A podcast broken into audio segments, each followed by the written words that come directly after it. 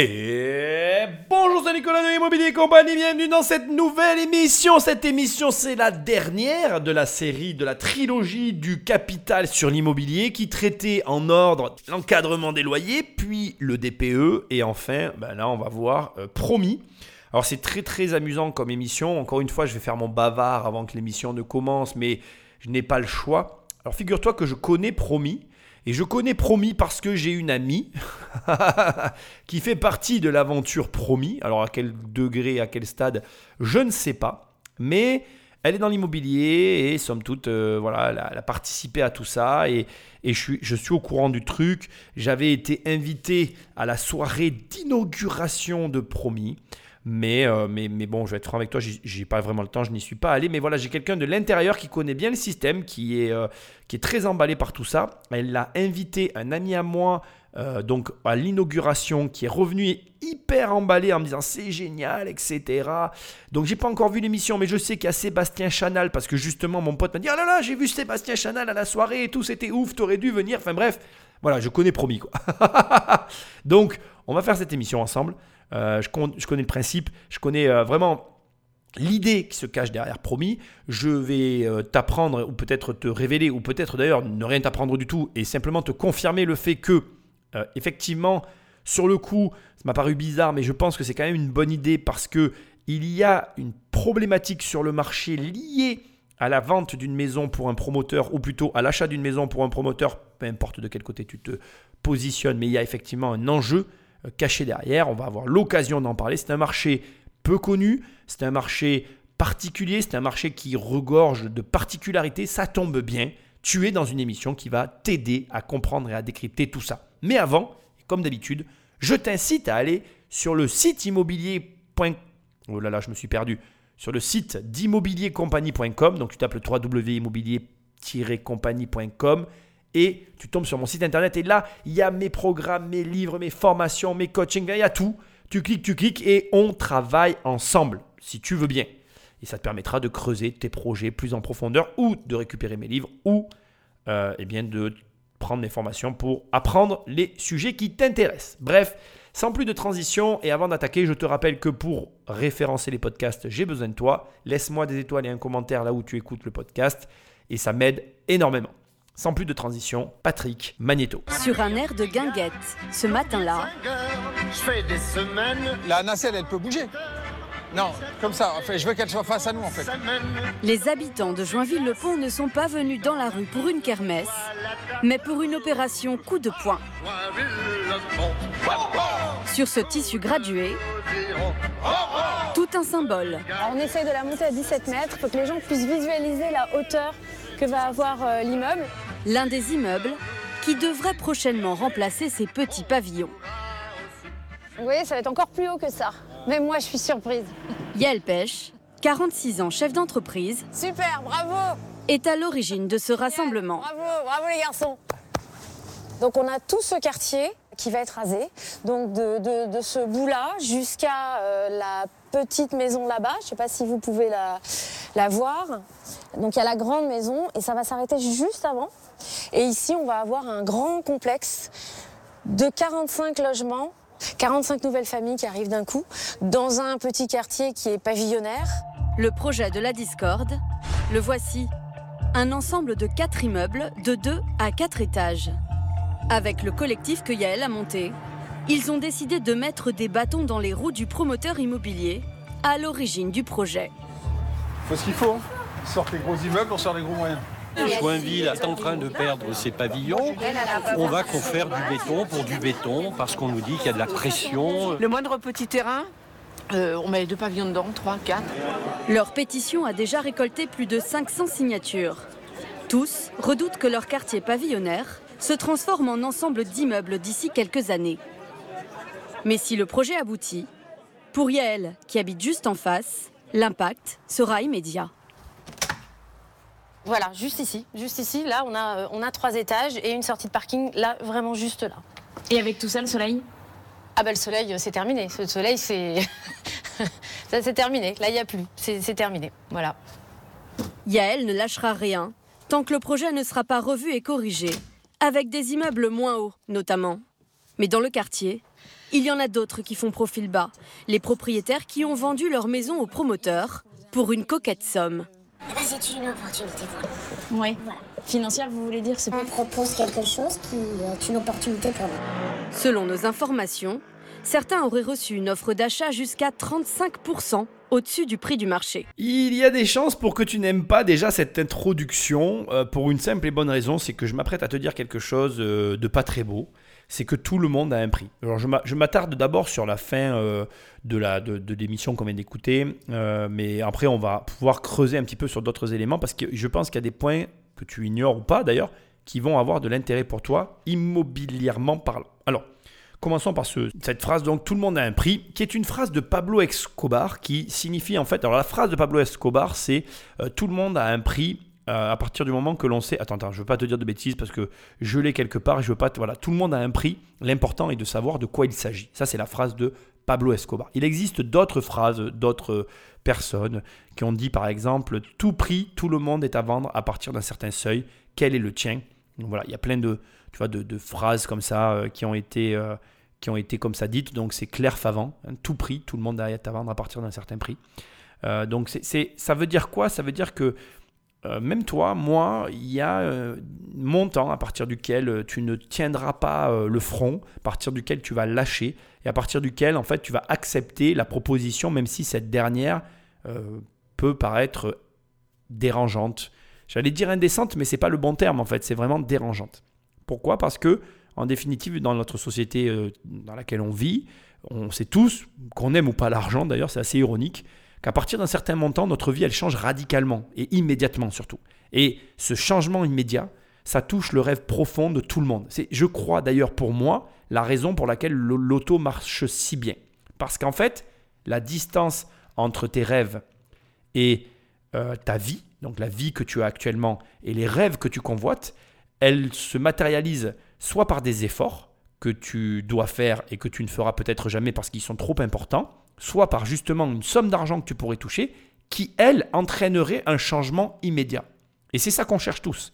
Parce qu'au final, qu'on aime ou pas l'argent, tu remarqueras que le changement de vie que le gros montant propose ou sous-entend, il fait rêver tout le monde. Et ça, je trouve ça assez ironique et assez drôle. Et c'est d'ailleurs, en ligne de fond de cette euh, émission, le sujet qui ne sera pas abordé, qui est que parce qu'il y a une minorité qui vend sa maison, non pas 35% plus cher parce que tu ne le sais pas, mais à un tarif qui n'a rien de commun avec le tarif réel de la maison, que se produit la construction de ces immeubles.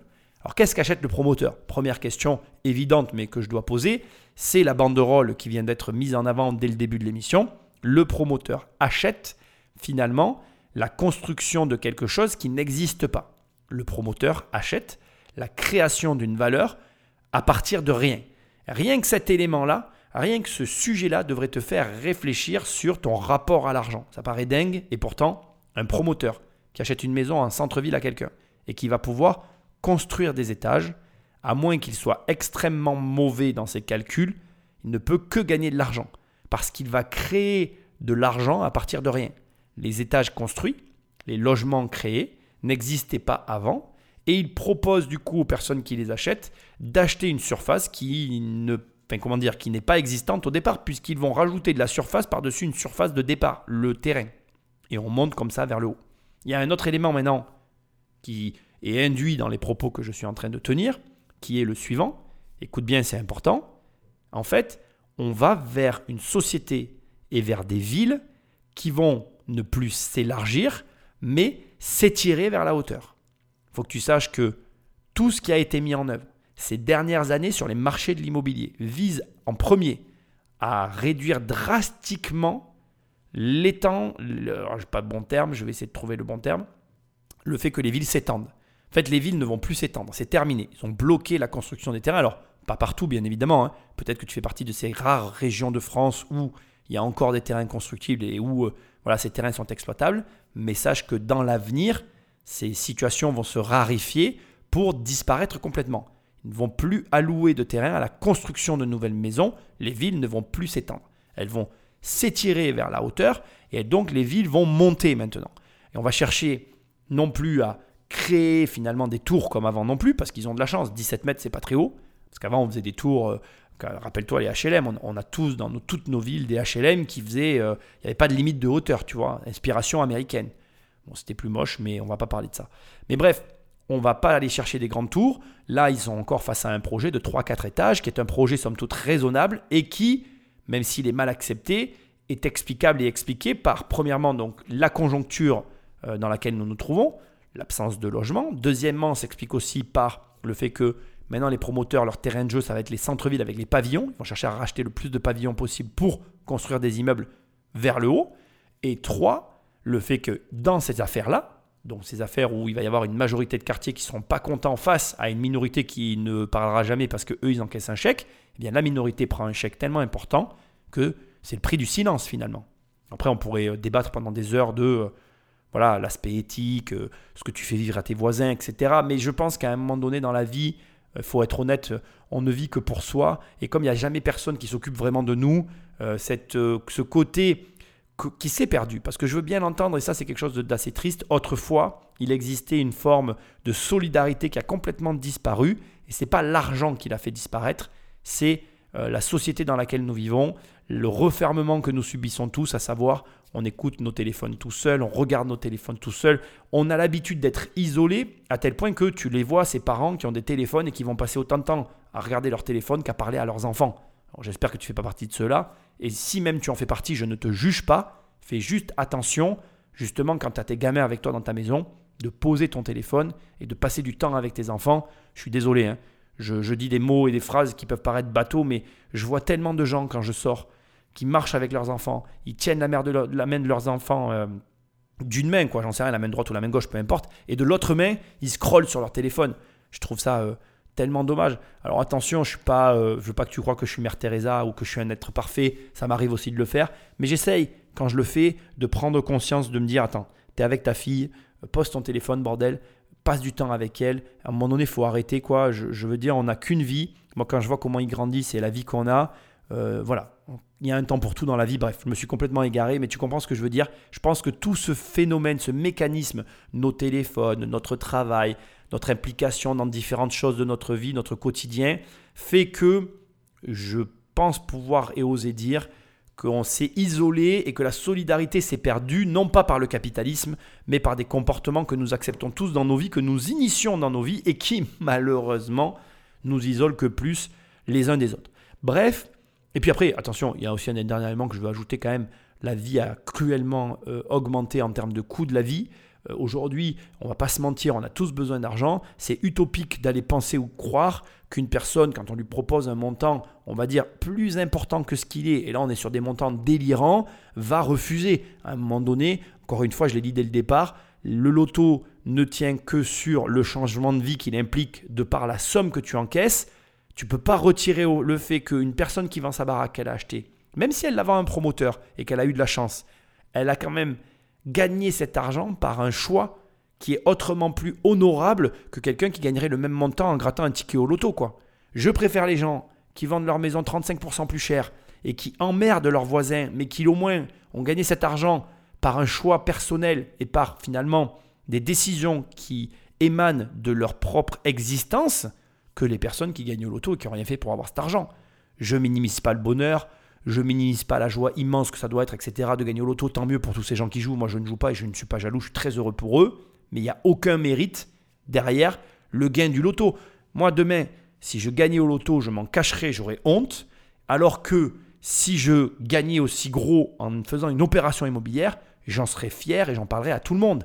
Sauf que, note-le parce que c'est intéressant et j'aurai peut-être l'occasion d'en reparler ou pas d'ailleurs dans cette émission, c'est l'inverse qui se produit. Dans ce pays, en France, les gens sont fiers et heureux d'avoir gagné au loto, ils le crient sur tous les toits, ils sont hyper heureux de ça, alors que pour moi c'est juste une honte. Il n'y a rien de, a pas de fierté, t'as rien fait pour gagner. Bref. Et quand ils vendent leur maison, regarde, ils refusent d'en parler. Je veux dire, un délire quoi, un délire. Mais bon, c'est la France, c'est comme ça. Vous aussi, vous êtes peut-être assis sur un tas d'or sans le savoir, si vous avez une maison ou un terrain à vendre. Il manque en France 500 000 logements neufs chaque année. Alors les promoteurs sont à l'affût de la moindre parcelle sur laquelle construire un immeuble, quitte à raser l'existant. Comment dénichent-ils leurs futures pépites Et réussissent-ils à construire malgré l'opposition des riverains? Sur les plans qui sont indiqués, on a- il y a des terrasses qui sont là. Qui sont les nouveaux acteurs qui viennent tout bousculer sur ce marché Euh, Aujourd'hui, voilà, je donne mon image contre une participation dans la société. Quand on veut vendre, On- je pense qu'on peut atteindre facilement le 1 million 300, 1 million 400 000 euros. comment faire monter les enchères auprès des promoteurs Bon, alors je suis content déjà, je, je réinterviens, hein, tu m'en veux pas, mais c'est le principe de ces émissions. Tu vois, je veux quand même que tu le saches. Je te raconterai, je pense, euh, l'histoire euh, euh, dans, dans ce podcast. J'ai une connaissance, une, voilà, en fait j'ai un ami qui était associé avec cette personne, qui a vendu sa maison pour quelque chose, un montant supérieur à un million d'euros à un promoteur. C'est une histoire de fou, je pense que je vais avoir l'occasion de te le raconter dans cette émission et je suis content qu'on parle de montant parce que c'est de ça dont il est question. Je veux dire, si demain tu achètes une baraque de 300 000 euros et qu'il y a un gars qui arrive qui te dit je te la rachète 1 million 3. Donc tu te prends 1 million si tu habites à l'intérieur, en plus c'est net dans ta poche. Tu peux pas arriver et dire ah ouais mais non, c'est pas cool les immeubles et tout parce que effectivement et j'appuie maintenant ici avant même qu'on rentre dans l'émission parce que je veux que tu aies le sujet d'entrée de jeu. Oui, extérieurement, donc toi tes voisins, tu subis, mais bien sûr, je suis d'accord. C'est euh, voilà, j'ai un immeuble, t'as un immeuble en face de chez toi, ça te dénature, etc. On peut en parler pendant des heures. Et, c'est légitime, compréhensible, et voilà, c'est problématique. Mais à l'inverse, tu peux aussi entendre, les deux opinions sont audibles et compréhensibles. Donc à l'inverse, le vendeur qui se prend son million dans sa poche, lui, il change, il change sa vie tout de suite. Qui plus est, il est en plus millionnaire, pas en ayant gagné au loto, mais parce qu'il aura fait le choix d'acheter la maison qu'il a achetée. Donc, ça n'est pas un hasard ou un jeu qui l'aura rendu riche, mais un choix de vie, ce qui est pour moi honorable. J'insiste sur ce que je disais tout à l'heure, mais commence à t'habituer, je vais le répéter inlassablement. Et surtout, ce que je veux dire, c'est que on est quand même face à une situation qui offre des opportunités aux personnes voisines, mais qui, pour je ne sais quelle raison, on va sûrement le voir dans l'émission, comme il le dit ici, il y a des gens qui veulent pas jouer au jeu des enchères, il y a des gens qui veulent pas vendre leur maison. Enfin bref, on pourrait en parler des heures. Il ne faut pas croire que ces situations n'arrivent pas sans amener leur lot d'opportunités, même aux voisins récalcitrants. Et dans ce cadre-là, donc, si jamais c'est toi qui te refuses à saisir l'opportunité, comme j'aime à le répéter toujours, la critique est facile, mais l'art est difficile. Allez, viens ici. Allez, fais pas l'andouille. Viens, le chien. L'histoire d'Anne-Marie et Christian, c'est celle dont on rêve tous. En Haute-Garonne, au nord de Toulouse, Et ne touche pas au poulet. Cette infirmière et ce menuisier à la retraite ont hérité d'un immense terrain d'environ 2500 mètres carrés constructibles, Nous y arrivons. situé juste derrière leur maison familiale. Voilà, c'est la parcelle qui est ici. Voilà. Cette parcelle qui est, là, qui est mise à la vente. Pas très loin euh, du Capitole, des axes principaux de Toulouse. euh, voilà, dans un ancien quartier maraîcher, puisque partout où vous voyez des immeubles, eh bien c'était un maraîcher. Une pépite convoitée par tous les promoteurs de la région depuis des années. On sonne. On sonne, on ding laisse- dong, on laisse des euh, papiers, on vous laisse des papiers. Est-ce que vous êtes intéressé Non, c'est gentil, merci. Euh, si jamais on garde vos papiers, on vous recontactera. Ils finissent par céder à l'appel des sirènes. Et parmi les 54 promoteurs en lice pour leur terrain, c'est Stéphane Aubet qui a décroché le pompon. Bonjour. Vous allez bonjour, bien bonjour, très bien, Bonjour. très bien. Ravi de vous je voir. récupère mes affaires. Il a accepté leurs conditions et elles n'étaient pas que financières. Deux mois après avoir signé une promesse de vente, il leur apporte une bonne surprise. Ça, ça nous intéresse. On, on va chez vous? On va, on va à la maison, oui, bien sûr. Allez. C'est la maquette de la résidence qu'ils prévoient de construire sur leur terrain. Alors, pour vous situer, ça c'est voilà, ça c'est votre maison. Et au dernier étage, on a un jardin potager sur le toit. Euh, pour tous les résidents avec l'ascenseur et l'escalier qui montent jusque sur le toit. voilà. Et donc là, on a, on a 58 logements. Super. Voilà. Moi, j'aime bien. Et je pense qu'on a, on a respecté euh, vos souhaits, notamment Mm, mm. ici, Ici, on n'a on pas de oui. vue directe, puisque là, c'est des fenêtres sans teint. Donc on devrait, on espère avoir le permis d'ici trois mois environ. Voilà. D'accord. Le couple touchera l'argent seulement lorsque le permis de construire sera accordé par la mairie. C'est une des conditions quand on veut vendre à un promoteur. En contrepartie, on touche bien plus qu'en vendant à un particulier. Donc par rapport à un projet de particulier, on a probablement acheté euh, 30% au-dessus de la valeur d'un terrain qui aurait été acheté par 6 ou 7 particuliers. Selon nos estimations, ces vendeurs devraient toucher près de 2 millions d'euros. Quant aux promoteurs avec ce projet, ils devraient réaliser 15 millions d'euros de chiffre d'affaires. L'opération semble profitable à tout le monde. Mais avant d'en arriver là, le plus dur pour Stéphane, c'est de dénicher les bons terrains à construire.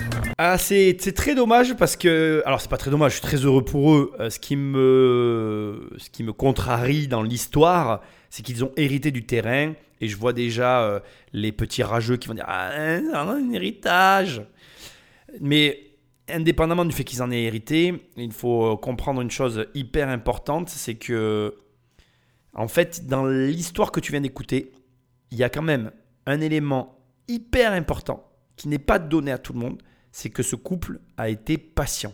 Et crois-moi que en matière d'argent, être capable d'avoir de la patience, c'est pas aussi simple que ce que tu imagines. Parce que imaginons que pour ce projet-là, ils aient touché 2 millions d'euros, étant donné que j'ai cru comprendre, parce que j'ai bon voilà, j'ai pas réécouté 15 fois le passage, mais dans les propos qui ont été tenus, je comprends qu'il y a eu une cinquantaine de propositions, 54 pour être précis. Tu peux largement imaginer que dans les 54 propositions, il y en a eu des supérieures et il y en a eu des inférieures. Ça serait illusoire de croire qu'ils ont forcément pris la proposition la plus onéreuse, étant donné que, comme ça a été précisé, ils avaient des exigences. Et là déjà, tu as un ensemble de pistes qui te font comprendre que pour gagner beaucoup d'argent, il te faut être capable de poser tes conditions sur la table et de patienter. Parce qu'il y a un élément hyper important qui n'est pas bien expliqué dans, ce, dans, cette première partie à mon sens et que je me dois de te préciser.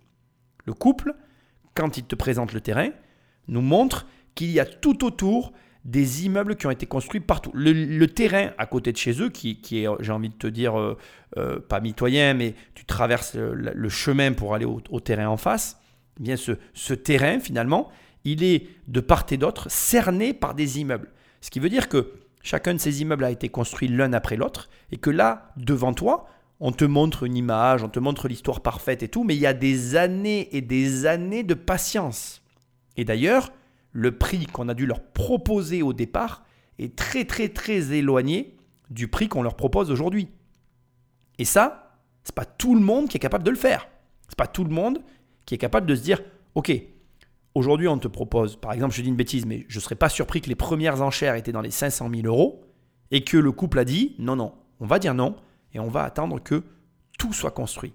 Parce que plus ça s'est construit, plus leur terrain a pris de la valeur. Mais est-ce que tu crois que dans une vie, tu n'as pas besoin d'argent?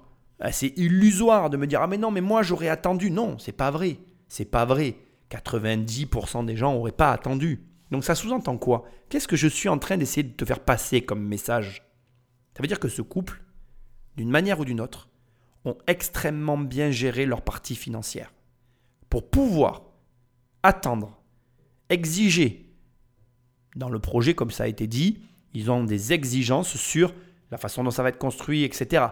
Et pour pouvoir, au bout du compte, arriver à l'accord que eux veulent, c'est que financièrement, ils ont les moyens de leurs exigences. Et ça, ça doit te faire te poser et d'ailleurs te dire qu'une seule et unique chose, c'est est-ce que toi, tu aurais eu cette capacité? Imagine, demain, tu hérites d'un terrain, très bien, c'est le terrain en face de chez toi, de l'autre côté du chemin. Est-ce que on te propose 500 000 euros? Là, maintenant, tout de suite, tu te serais... Non, j'attends. 3, 4, 5, 10 ans. Puis, on revient te voir, on te propose 1 million d'euros. Non, non, tu patientes. Non, non, tu ne veux pas 1 million.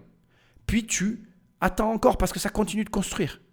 Puis 1,5 million, tu refuses encore. Et tu finis par t'entendre à 2 millions parce que tu aurais pu encore refuser si tu n'avais pas eu les conditions que tu voulais pour pouvoir dire, non. Au-delà d'un million, c'est que financièrement, tu as ce qu'il faut et que tu as bien géré. Moi, la seule question que j'ai à te poser et la seule chose que tu dois faire aujourd'hui si tu veux gagner de l'argent, c'est mettre en place dans ta vie tous les éléments qui vont faire que toi aussi, tu peux te retrouver dans la même situation qu'eux. Si tu ne peux pas, si ça n'est pas envisageable, eh bien, laisse tomber en fait. Tu dois changer des choses dans ta vie avant de vouloir gagner de l'argent. C'est ça que ça veut dire. Ça veut dire que pour gagner de l'argent, il faut mettre en place des conditions qui permettent de gagner de l'argent. Et donc, soit tu les as, soit tu les as pas. Si tu ne les as pas, si quand là je viens taper à ta porte, je te propose un million, tu me dirais oui tout de suite parce qu'en fait tu as des dettes et des machins et des trucs et que dans ta tête tu es déjà en train de te dire ouais mais en fait si j'avais un million, c'est vrai que ça m'arrangerait assez bien, ben, ça veut dire qu'en fait tu n'es pas en position de gagner de l'argent. Pose-toi cette question suivante. Qu'est-ce qui ferait que si là j'étais derrière ta porte et je t'apportais une offre de 1 million d'euros net dans ta poche, on va imaginer, euh, voilà, euh, tu, te proposes plus, mais le plus solde le crédit de ta baraque. Tu as un million pour toi. Qu'est-ce qui ferait que tu pourrais refuser et patienter et dans quelles conditions? Et une fois que tu vas énumérer ces conditions, ben c'est ce que tu dois mettre en place pour améliorer ta condition financière. Mets-le en place et après tu commenceras à gagner de l'argent. Et ne fais pas l'inverse parce que du coup tu passeras à côté d'opportunités. À Toulouse, 5000 nouveaux logements sortent de terre chaque année.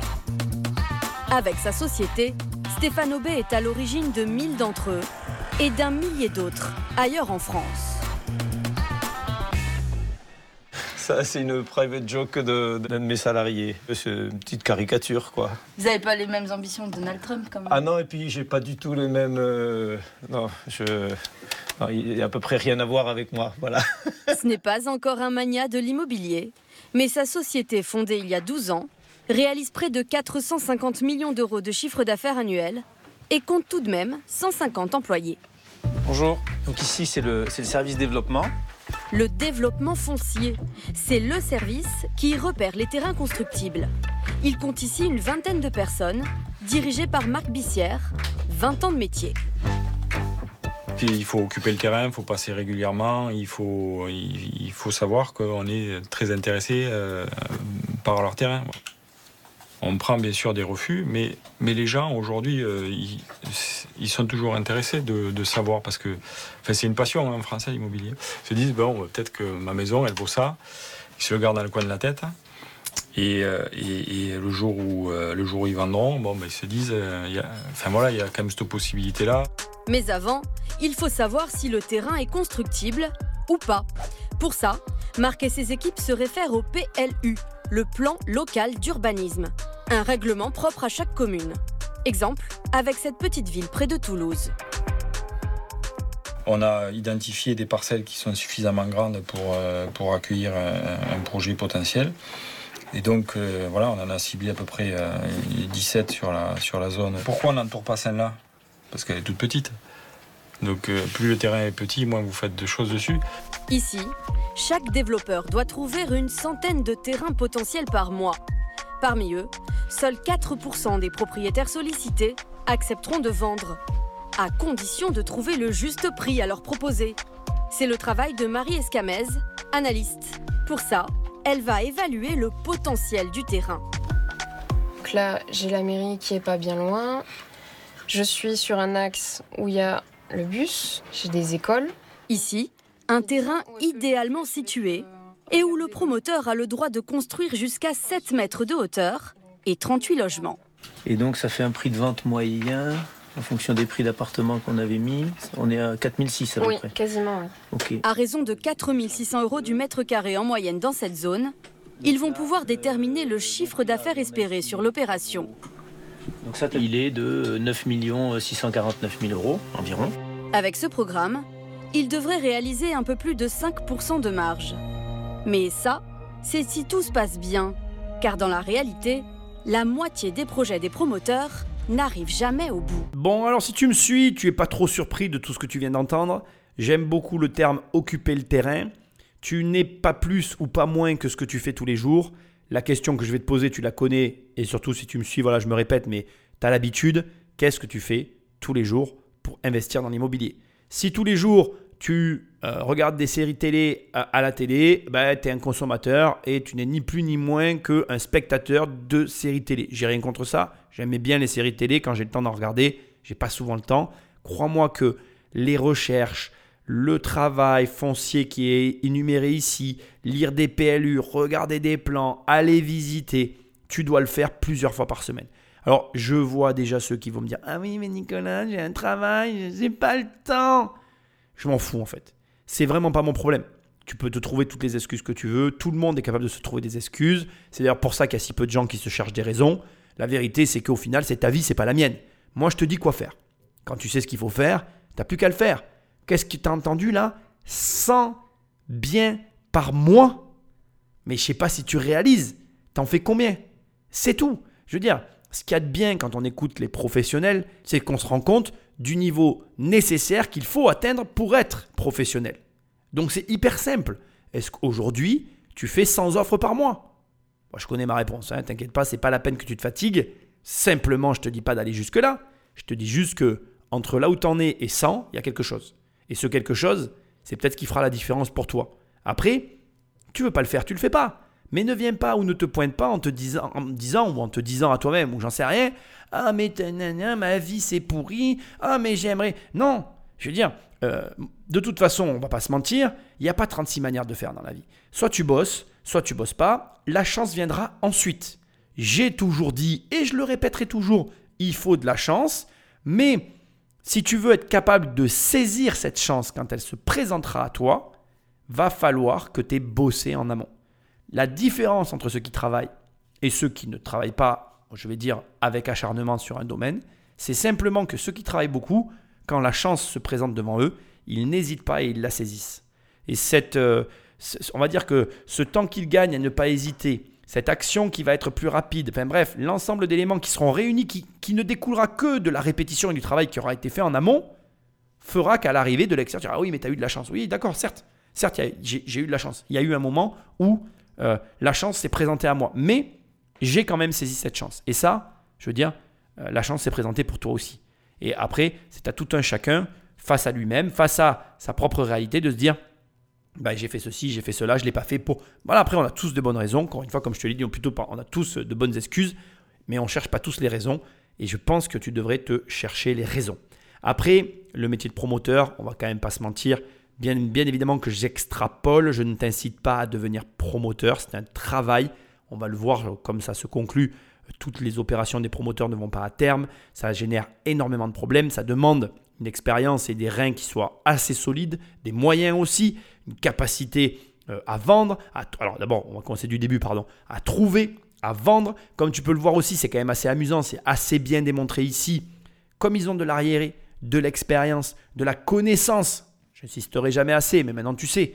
Mais quand tu as de la connaissance, tu as la capacité à anticiper la manière dont ça va se passer, c'est hyper intéressant. Le mec, dès qu'il détecte un terrain qui est susceptible d'avoir de l'intérêt pour ses projets, il a à la fois accès à des données qui lui permettent d'évaluer le prix de vente, il a aussi les notions du délai de, réalisation du projet, il sait plus ou moins à quelle entreprise il va faire appel, dans quelles circonstances, comment et pourquoi, parce qu'encore une fois, comme tu viens de le voir, l'opportunité se présente, mais derrière, pour que la chance soit vraiment dans ses mains, il est en capacité de réunir les éléments qui vont faire que ça va fonctionner.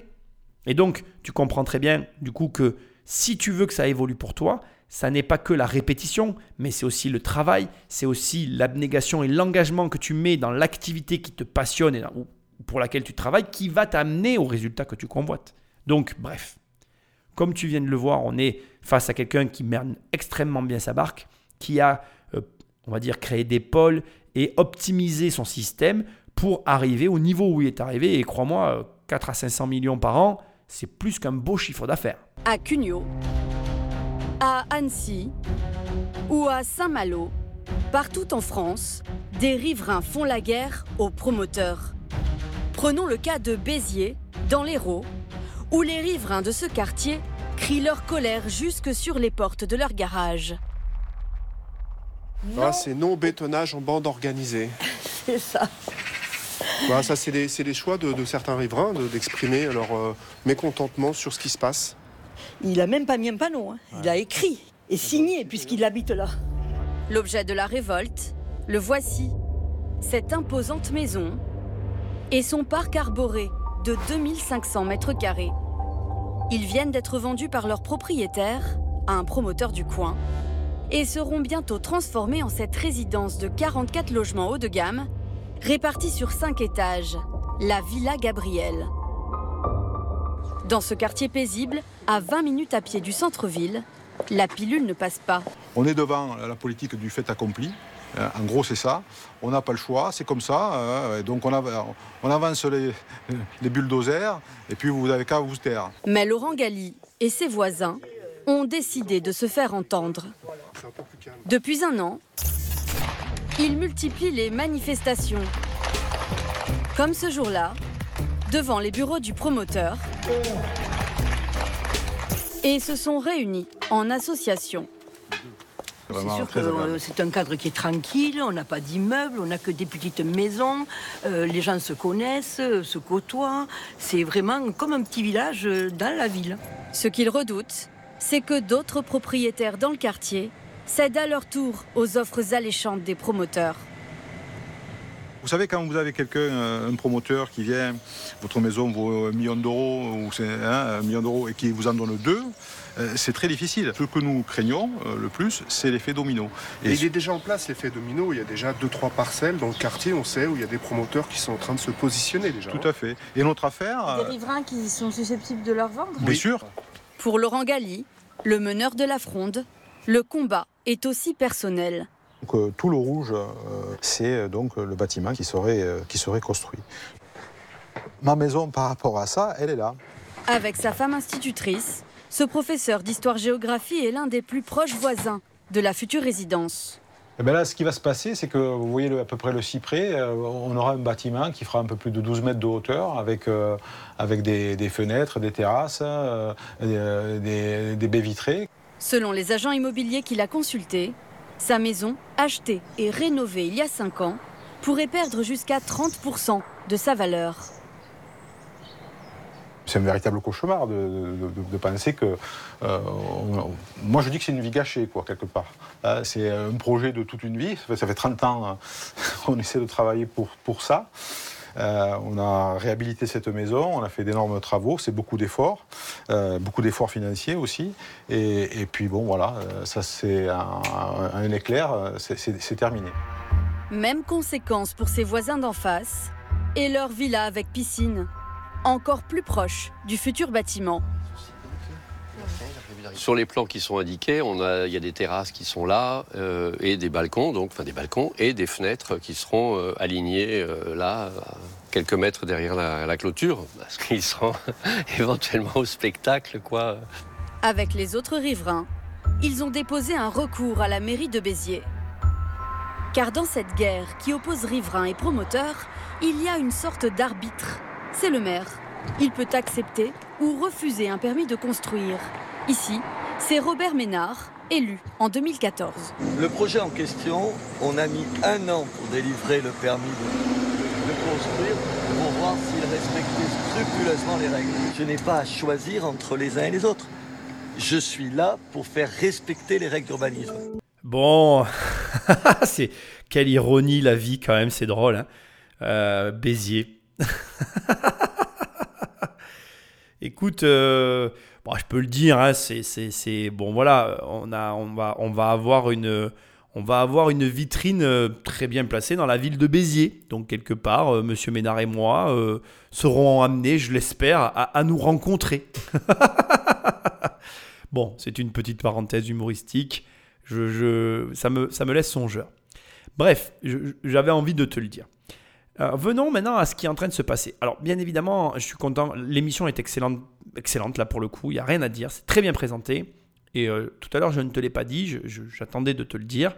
C'est, euh, on va dire, l'épée à double tranchant de la promotion immobilière. Les voisins directs euh, ont l'opportunité de pouvoir vendre leur, leur maison aux promoteurs et donc, grâce à cette vente, de se joindre au projet qui est en cours et grâce à la à, la- à- à- à l'abondance, enfin non c'est pas l'abondance, en abondant au projet, en amenant leur maison sur un projet qui est déjà en cours, ils peuvent bénéficier, ben, j'ai envie de dire, euh, du prix qui est négocié, qui est un prix généralement très avantageux pour le vendeur de sa résidence principale qui est supérieur au prix du marché. Bien sûr, on est obligé de se le dire toi et moi, il y a une limite. Le promoteur n'a pas euh, un, un puits à argent dans lequel il met sa main pour aller récupérer du pognon et acheter des maisons à tout va.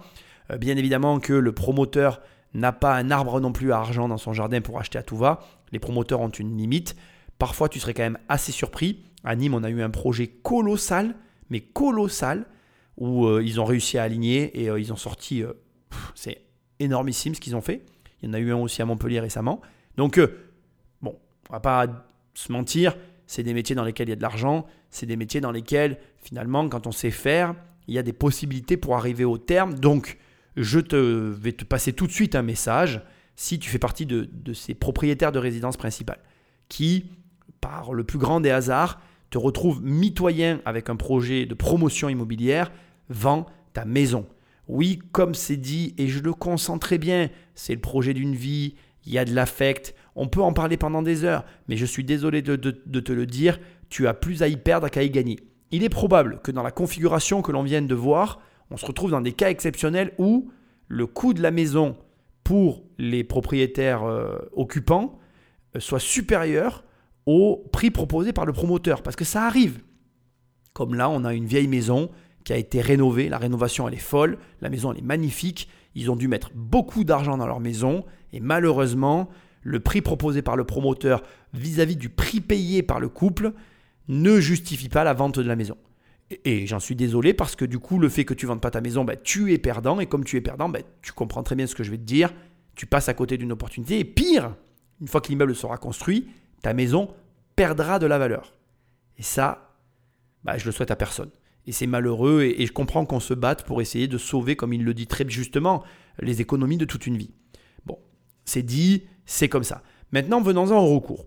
Alors, il faut savoir que les recours ont été encadrés parce qu'il y a des années en arrière, moi j'ai connu l'époque des recours abusifs où c'était la jungle là aussi et les promoteurs subissaient finalement des pressions financières de petits filous qui avaient trouvé des, des filons, on va dire, pour extorquer carrément, hein, c'est le vrai terme, de l'argent aux promoteurs. Aujourd'hui, c'est effectivement encadré et au bout du compte, on se retrouve dans une configuration où c'est vrai qu'on a des riverains qui ne sont plus d'accord avec les politiques de ville, sauf que, et c'est ce qu'on va voir maintenant avec, j'imagine, Monsieur Ménard, la politique de la ville est-elle assujettie à la politique nationale? Et comme je te l'ai dit tout à l'heure, la volonté actuelle de l'État, c'est de ne plus permettre aux villes de s'étendre.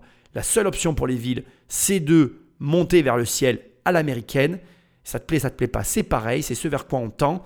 Les villes euh, françaises sont très étendues et très peu élevées. Les villes américaines sont très étendues et très élevées. Tu me diras, on pourrait faire pareil, mais malheureusement, on n'a pas le même territoire qu'eux. Et donc, finalité des finalités. Aujourd'hui, les mairies, on leur supprime des budgets, on leur supprime les taxes d'habitation. Bref, ils sont dans la restriction budgétaire au terme, enfin, pour les mairies. Qu'est-ce qui reste aux mairies? Il leur reste les possibilités de construire des immeubles, de d'amener des riverains sur leur sol pour permettre d'augmenter leur assiette de population afin d'augmenter la consommation, d'augmenter les, les personnes présentes pour atteindre leur budget et arriver à un équilibre financier. Je ne cherche pas à renvoyer la balle sur les uns sur les autres, mais malheureusement, on est obligé de constater, toi et moi, que face à une politique de l'État, les mairies s'adaptent, elles cherchent à s'en sortir, et au détriment des quartiers, comme c'est énoncé ici, des quartiers, on va dire bourgeois, où il y a des maisons dans les villes qui vont tendre à disparaître. Mais là encore, je ne sais pas bien ce que je vais te dire, mais ceux qui vont être capables d'acheter, moi, je vais te raconter encore une histoire que, de mon entourage. J'ai un ami qui, pour faire face à un promoteur, a racheté les terrains constructibles tout autour. Et il a gagné. Alors, il a gagné. Il est un peu déçu parce qu'il y a un terrain qu'il aurait voulu racheter. Il avait les moyens de l'acheter. Il l'a pas fait. Bon, on en a parlé il n'y a pas longtemps. Il m'a dit j'aurais dû l'acheter. Je dis bah oui. Parce que du coup, il y avait un terrain de plus qu'il aurait pu prendre. Il aurait protégé sa maison. Alors, je sais ce que tout le monde va me dire. On va me dire oui, mais moi, je n'ai pas les moyens. Oui, oui, je sais. Mais dans ces cas-là, soit tu te contrains à vendre, soit tu acceptes d'avoir les immeubles et de prendre la moins-value tes options sont très limitées. Et malheureusement, on en revient à ce que je te disais tout à l'heure, pour combattre l'argent, il faut de l'argent. Et quand je dis il faut de l'argent, ça ne veut pas dire que tu dois être riche.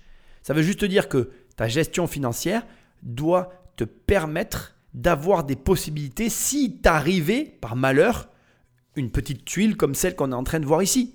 Maintenant, je suis désolé de le dire, cette émission n'est pas euh, dans le but de prédire un avenir, mais je te garantis que si tu as une maison en ville, ce qu'on est en train de voir là est un schéma qui va tendre à se reproduire et même à s'étendre à toutes les villes de France et de Navarre. Pourquoi? Encore une fois, parce que c'est la volonté de l'État actuel. Alors peut-être qu'au prochain président, les lois changeront et partiront dans une autre direction, mais j'ai de gros doutes vu la volonté climatique qui règne dans le monde actuellement. Robert Ménard a accordé ce permis car il était conforme au plan local d'urbanisme en vigueur. Et même s'il a le droit de le modifier, en réalité, il n'a pas vraiment le choix. Entre les enjeux écologiques et l'augmentation de la population, Les logements collectifs doivent remplacer les maisons individuelles. Aujourd'hui, le législateur nous demande de ne plus transformer des, des terres agricoles en terres à construction. D'autre part, la population augmente dans notre ville. Et donc, il faut construire des logements. Et c'est vrai que construire des logements, souvent les voisins immédiats, ils n'ont pas envie. Tout le monde est d'accord, vous savez, pour qu'on se construise des logements, mais pas, pas à côté de chez soi. Robert Ménard a débouté les riverains, qui sont bien décidés à porter l'affaire devant le tribunal administratif. Ce sera à la justice de trancher. J'espère qu'ils n'ont pas voté Macron. Hein c'est une mauvaise blague. C'est parce que cette blague, elle veut dire quoi? Elle veut dire que ça vient de plus haut. Même au tribunal administratif, je suis au regret et j'aimerais qu'ils aient raison. Mais l'époque qu'ils ont connue, parce que ce sont des personnes d'un certain âge, hein, je ne les plains pas, mais ils sont plus vieux que moi, cette époque-là, elle est révolue. Aujourd'hui, euh, tu as une tendance de fond qui est en train de se mettre en place. La Terre va mourir, on va tous mourir. On le sait depuis la naissance hein, qu'on va mourir, mais apparemment ça, va, ça, risquerait d'arriver rapidement si on ne sauve pas la planète demain matin en France, spécifiquement en France. Donc bon, c'est un peu de l'ironie, c'est vrai, c'est un peu mal placé, c'est vrai, mais tu comprends ce que je veux dire. Je pense que je pense qu'en fait, on a, on a une comment j'ai envie de dire une politique qui est mal menée. De toute façon, je, bon, déjà, je, je, déteste depuis très longtemps la politique, mais plus on avance, plus en fait c'est mal fait, c'est fait avec violence. Et je pense que là, on est encore dans, un, dans une confrontation entre l'opinion publique et le terrain et finalement euh, des étudiants qui sont à la tête du pays, tout en haut, là-haut, déconnectés de nos réalités. Et ça fait, ça, et ça fait pas bon ménage. Et on se retrouve dans, dans, un, dans un, cadre de colère, d'incompréhension, parce qu'on veut appliquer là maintenant euh, une réglementation qui n'est pas du tout adaptée au moment où on est en train de parler à la vie que l'on perçoit. Alors certes, après attention, je ne suis pas en train de défendre euh, les sceptiques ou les climato-sceptiques, je ne sais pas comment il faut dire. Ce que j'essaye de dire, c'est qu'en fait, euh, je pense, malheureusement, je, pense qu'il y aura toujours cette incompréhension et que je ne sais pas, de toute façon, je n'ai pas la réponse. Je ne veux pas me, faire passer pour quelqu'un qui a les, solutions. Je ne les ai pas pour, pour ce coup-là. Mais je, comprends très bien le problème. Aujourd'hui, euh, nous savons tous que euh, les supertankers qui traversent les, océans polluent mille fois plus que nous tous sur, euh, sur notre territoire, dans nos maisons. tout le monde sait que l'Inde, l'Afrique et tous ces pays qui sont en train de se développer à toute allure polluent mille fois plus que nous et il y a mille fois plus de choses à faire là-bas qu'ici. Mais c'est nous qu'on vient faire chier en fait. Et c'est tout. Et, de toute façon, c'est une réalité. Il faut que ces pays se mettent à notre niveau pour moins polluer, donc c'est un passage obligatoire. Et en même temps, nous, ben, on nous demande de faire les efforts que eux ne font pas aujourd'hui, et ça nous fait chier, mais euh, je pense qu'on paye, ou on trinque un petit peu pour toutes les années où c'était nous qui nous développions sur le dos de ces pays-là. Donc après, est-ce que c'est juste, est-ce que c'est bien, est-ce que c'est pas bien, j'en sais rien. Je pense malheureusement que c'est une réalité et que toi, moi, en tant qu'investisseur immobilier, tu dois comprendre les enjeux qui se cachent derrière et, avec ton argent, en tirer parti. C'est tout. Et j'ai bien conscience que je suis en train de parler d'un lieu de vie, ta résidence principale. J'ai bien conscience que je suis en train de parler d'un cadre de vie, les quartiers qui vont être impactés par ces immeubles qui vont se construire. J'ai bien conscience que ma position, elle est facile, puisqu'aujourd'hui j'ai fait le choix d'être locataire et que dans ce marasme général, j'ai un peu du mal à être propriétaire aussi pour ces raisons-là parce que je vois très bien que il y a des incohérences totales. J'ai plein d'anecdotes à te raconter. Je suis propriétaire d'un terrain en plein centre-ville, mais en plein centre-ville, ils me l'ont mis zone naturelle. Je sais très bien que si je les amène au tribunal administratif, c'est eux qui vont se plier à moi. Pour l'instant, je ne le fais pas parce que je n'ai pas, le temps de m'occuper de ce terrain, mais c'est un de mes prochains projets. Mais c'est pour te dire, donc d'un côté, on a des baraques dans des zones qui sont constructibles où ils rasent et ils font des buildings. Et de l'autre côté, toujours dans des villes, des mecs comme moi qui ont un terrain qui doit être constructible. Ah non, mais toi, ces zones vertes, il euh, n'y a pas d'animaux qui vivent, il n'y a pas une grenouille spéciale qui est sur mon terrain. Je, ben, je peux te le dire puisque c'est mon terrain. Mais non, moi, on m'a collé euh, zone verte. Donc, si tu veux, je vois bien que c'est le bordel. Je vois bien que, voilà, comme il dit, il y a un PLU, il a été mis comme il a été mis, mais pour l'instant, je pense qu'on se cherche. J'espère qu'on se cherche. J'espère qu'il va y avoir encore des modifications. Je pense qu'il va encore y en avoir parce que c'est énormément modifié depuis ces dernières années, ça va l'être encore, parce que je pense qu'effectivement, il voit, je, l'espère, j'espère qu'il voit bien qu'il y a, y a énormément de mécontentement, et puis il y a un moment donné, tu peux pas gouverner un pays sans tenir compte de la population, c'est pas possible. Donc bon, ça c'est ce que j'espère.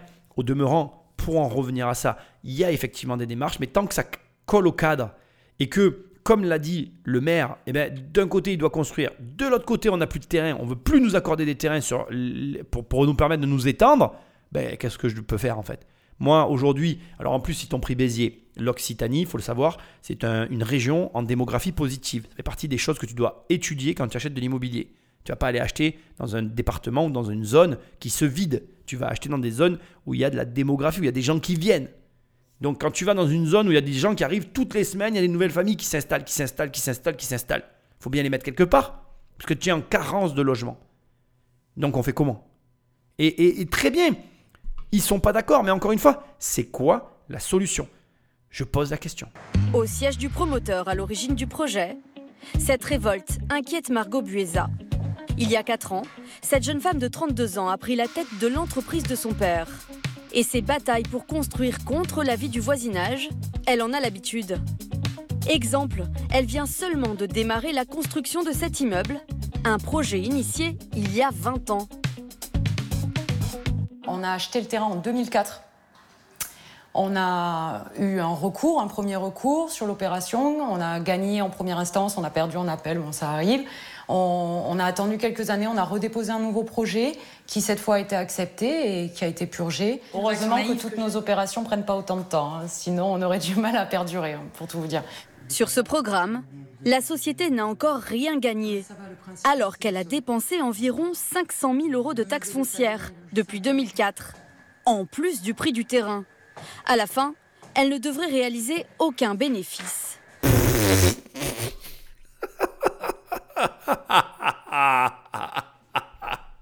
mais qui a écrit ça, bordel? Oh punaise Oh Mais non, mais c'est pas possible. Waouh, il faut pas parler de ce qu'on connaît pas. Hein. Je vais te. Ah, mais alors, tout l'inverse. Je comptais intervenir un peu plus tard, mais là, faut que j'intervienne direct. Non, mais c'est. Bon, euh, comment je vais faire? Euh, En fait, c'est tout le paradoxe. Ce qui vient d'être dit là, c'est n'importe quoi. Mais quand je te dis n'importe quoi, c'est tu peux rien écouter de ce qui vient d'être dit. Ce genre d'opération qui traîne, alors certes, ils ont des coûts, mais euh, ils, ne font pas une, ils ne font pas une opération blanche. C'est pas vrai. Ni blanche, ni quitte, ni à perte. En fait, ils ont acheté en 2004. Le prix d'achat en 2004, il est ridicule. Avec l'augmentation des prix de l'immobilier, je peux t'assurer que non seulement ils ont gagné de l'argent, mais en plus, on rentre dans un cadre qui s'appelle la réserve foncière. La réserve foncière, c'est quelque chose qui est pratiqué par les promoteurs. Ça consiste à quoi? J'achète un bien, je fais une réserve dessus. En gros, je, garde le bien, je sais que je peux construire, et je sortirai l'opération plus tard. Parce que je vais démultiplier mes marges. Puisque, en gros, je suis dans une ville qui potentiellement va prendre de la valeur. Béziers en 2004, ça valait Walou, Kutchi. Je ne sais pas comment elle calcule, mais euh, la voix off, là, elle ne sait pas calculer. Ou les personnes qui ont fait les comptes, ils ne savent pas compter, en fait. Ils ont très mal compté. Et là, en définitive, en gros, ce qu'on a appris là sur le promoteur, c'est qu'on est face à un promoteur qui construit extrêmement bien, mais aussi, pardon, pas qui construit, je dis une connerie, qui gère extrêmement bien sa boîte. On n'est que sur de la gestion. Un promoteur qui achète un terrain en 2004, qui fait une réserve foncière dessus sur toutes ces années, avec en plus des recours et des frais de justice, qui sort le programme. Tu te rends compte Je ne sais même pas euh, dans quelle année a été fait le reportage, donc je ne vais pas dire de conneries, mais c'est récent. Donc on parle de quasiment 20 ans de stock. On est en 2023 quand j'enregistre l'émission. On est sur 19 ans de stock. Mais euh, tu sais que le promoteur, il est solide de chez solide. Le gars, il a une gestion financière euh, au cordeau. Et j'en viens au point parce que c'est ce qui nous intéresse. Le point, c'est quoi? C'est que quand tu stockes comme ça, mais tu démultiplies tes marges en fait. Là, euh, c'est pressé, repressé, surpressé. Ils vont se gaver sur une opération comme ça. Et c'est le paradoxe. Et ça, je dois te le dire. C'est que ton risque, quand tu vas attaquer un promoteur, c'est que tu lui fasses gagner de l'argent à lui et que tu t'en fasses, que fasses perdre énormément à toi. Et c'est une tristesse sans nom, parce que le jeu de l'argent est par contre plutôt favorable à ceux qui ont de l'argent. Ça ne veut pas dire qu'il n'a pas perdu de l'argent, ça ne veut pas dire qu'il n'a pas perdu un petit peu sur sa marge, Mais sa marge, elle a été compensée par l'inflation naturelle depuis 2004. Donc encore une fois, là, on essaye de te faire croire une baliverne qui est que euh, les promoteurs ne savent pas gérer ce genre de situation. Les bons promoteurs les gèrent extrêmement bien. Et là, on est face à quelqu'un qui l'a extrêmement bien géré, et c'est sa fille qui va en tirer bénéfice. Pour éviter de revivre le même cauchemar avec la Villa Gabriel, elle assure avoir tout tenté pour calmer le jeu. Alors on a proposé également de, de monter euh, euh, des, des brises-vues entre le voisin et nous, de monter également euh, du, des végétaux. C'est tellement difficile aujourd'hui de trouver du foncier en, en centre-ville qu'on essaye de, de, tout faire pour arriver au bout de nos opérations. Et même supprimer un étage, quitte à s'asseoir sur une partie de son chiffre d'affaires. Le dernier étage, qui sont les plus beaux appartements. Ceux qui se vendent le plus cher. Tout à fait. Là, on perd euh, 2,5 millions de chiffre d'affaires. En supprimant un étage En supprimant le dernier étage. Les riverains ont refusé cette proposition. Donc dans un an, il sera jugé et on va dire que l'appel, c'est un, un, an de plus. Et ça, je pense que d'ici deux ans, on sera fixé sur la possibilité ou non de faire l'opération. Le temps de construire, puis de vendre les appartements, elle ne devrait pas rentrer dans ses frais avant 4 ans, à condition que la justice tranche en sa faveur. Bon, alors malgré tout, je dois maintenant t'amener des précisions hyper importantes. Elle a une entreprise quand même. Quand je te dis tout à l'heure, je veux, le, je veux l'ajouter en, au, au, comment dire, en, écoutant ses propos. Elle a raison quand même sur un point, c'est pas son intérêt que ça dure aussi longtemps, parce qu'elle elle, elle a des charges, elle engage des frais, et donc elle a, elle a besoin d'un retour sur investissement. Mais à son niveau à elle, avec les années d'existence, elle mène plusieurs projets de front. Et normalement, c'est ce qu'on appelle dans les entreprises une ligne qui s'appelle les pertes et profits. Donc ça rentre dans les pertes et profits quand c'est anticipé, géré, euh, etc., etc. La difficulté, bien évidemment, c'est qu'il faut que ça sorte parce qu'à un moment donné, bon, le but c'est pas qu'elle supprime comme elle dit un étage. Et encore, je la trouve hyper conciliante, mais parce qu'en fait, elle sait que elle a un projet en centre-ville qui va être énormément demandé par les, les, les acheteurs potentiels. Alors après, c'est hyper intéressant, mais je veux quand même le préciser. Il y a un énorme risque euh, qui se profile aujourd'hui pour les promoteurs. Je, pense qu'ils vont en parler ou pas d'ailleurs, mais euh, voilà, énorme risque qui se profile pour les promoteurs, pour les, pour, euh, les, sociétés comme celle-ci. C'est un, les retournements de marché comme on est en train de vivre. Là, on est quand même sur un marché baissier.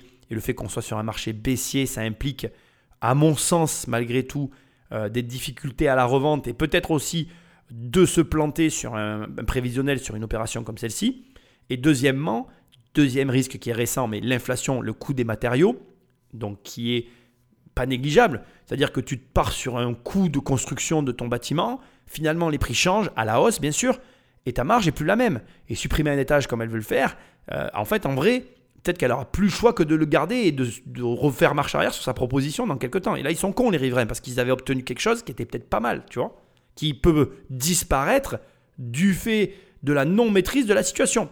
Et puis, il y a quand même un troisième point que je suis obligé de mettre sur la table, même si j'y crois pas trop, alors je le mets entre parenthèses, mais on verra bien, c'est que s'ils continuent dans leur connerie de, loi climat, euh, d'audit énergétique et d'obligation finalement euh, euh, technique dans la construction des bâtiments, ils vont aussi là mécaniquement augmenter ben, le, le, coût à la construction, ce qui va faire faire marche arrière à certains promoteurs, parce que là aussi on ne rentrera plus dans les chiffres. Et là, tu vois que finalement, Certes, ce sont des métiers où on gagne beaucoup d'argent, il y a beaucoup d'argent à faire, etc. Blablabla, bla bla bla, mais c'est pas simple. Et il faut de l'argent et il faut être capable de gérer tout ça. Gagner du temps sur un projet, c'est crucial pour un promoteur. Un homme pense avoir trouvé la solution pour leur dénicher des terrains plus vite et permettre en même temps aux particuliers de toucher le jackpot. C'est à Lyon dans le département du Rhône, que Romain Solène a monté son affaire avec son ami Grégory Bussière.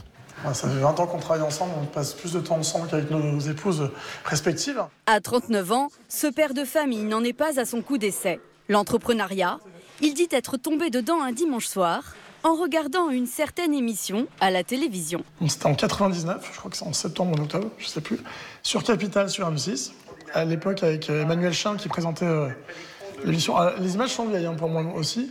Une famille sur quatre possède un ordinateur en France. Un Français sur dix a déjà navigué sur Internet. Ce réseau mondial qui va probablement bouleverser une partie de notre vie. C'est un reportage sur le multimédia et plus particulièrement sur un Lyonnais qui se lance, dont je suis euh, un auditeur, qui s'appelle Web City. Alexandre Dreyfus a 21 ans et un CV quasiment vierge. Euh, on voit qu'il est à Lyon et ça me parle, ça, ça- ça correspond à ma mentalité. Et voilà comment on- je décide de partir vraiment dans la vie d'entrepreneur. Quelques années plus tard, avec son associé Grégory, ils tentent leur chance dans les télécoms avec un petit opérateur téléphonique, Aladdin Télécom. En 2005, ils revendent l'entreprise et se lancent dans l'immobilier, d'abord comme agent, puis comme promoteur. Et là, on a une idée euh, folle dans notre tête. On se dit, bah, en fait, il existe des comparateurs pour les hôtels. Depuis 10 ans, ça s'est mis en place, les bookings et l'hôtel.com. Il existe des comparateurs pour les vols, des comparateurs d'assurance, mais il n'existait pas de comparateur pour les promotions et la construction. Et on s'est dit, bah voilà, on va créer un comparateur de promoteurs et constructeurs. Ce comparateur, le voici. Promis, une plateforme qui vous propose de trouver le promoteur idéal. Pour ça, rien de plus simple. Depuis votre canapé, vous entrez votre adresse et vous accédez à une mine d'informations sur votre bien immobilier. On va compiler plus de 53 sources de données pour permettre d'avoir toutes les informations pertinentes sur le bien. Savoir son zonage, la surface au sol disponible, le- la hauteur des murs et puis la taille des bâtiments, les dernières ventes qui ont eu lieu sur le secteur pour voir vraiment le, le potentiel économique, ce qui va être en jaune. On y trouve aussi les permis de construire accordés récemment sur cette zone. Ou toutes les commodités présentes dans votre quartier. On va voir que la crèche, pardon, les dauphins, est à 4 minutes à pied, à 340 mètres et à 1 minute en voiture. Et même des informations sur le taux de pollution de l'air ou les risques géothermiques. Bref, de quoi vous faire une idée de ce que vaut votre bien sur le marché des promoteurs immobiliers?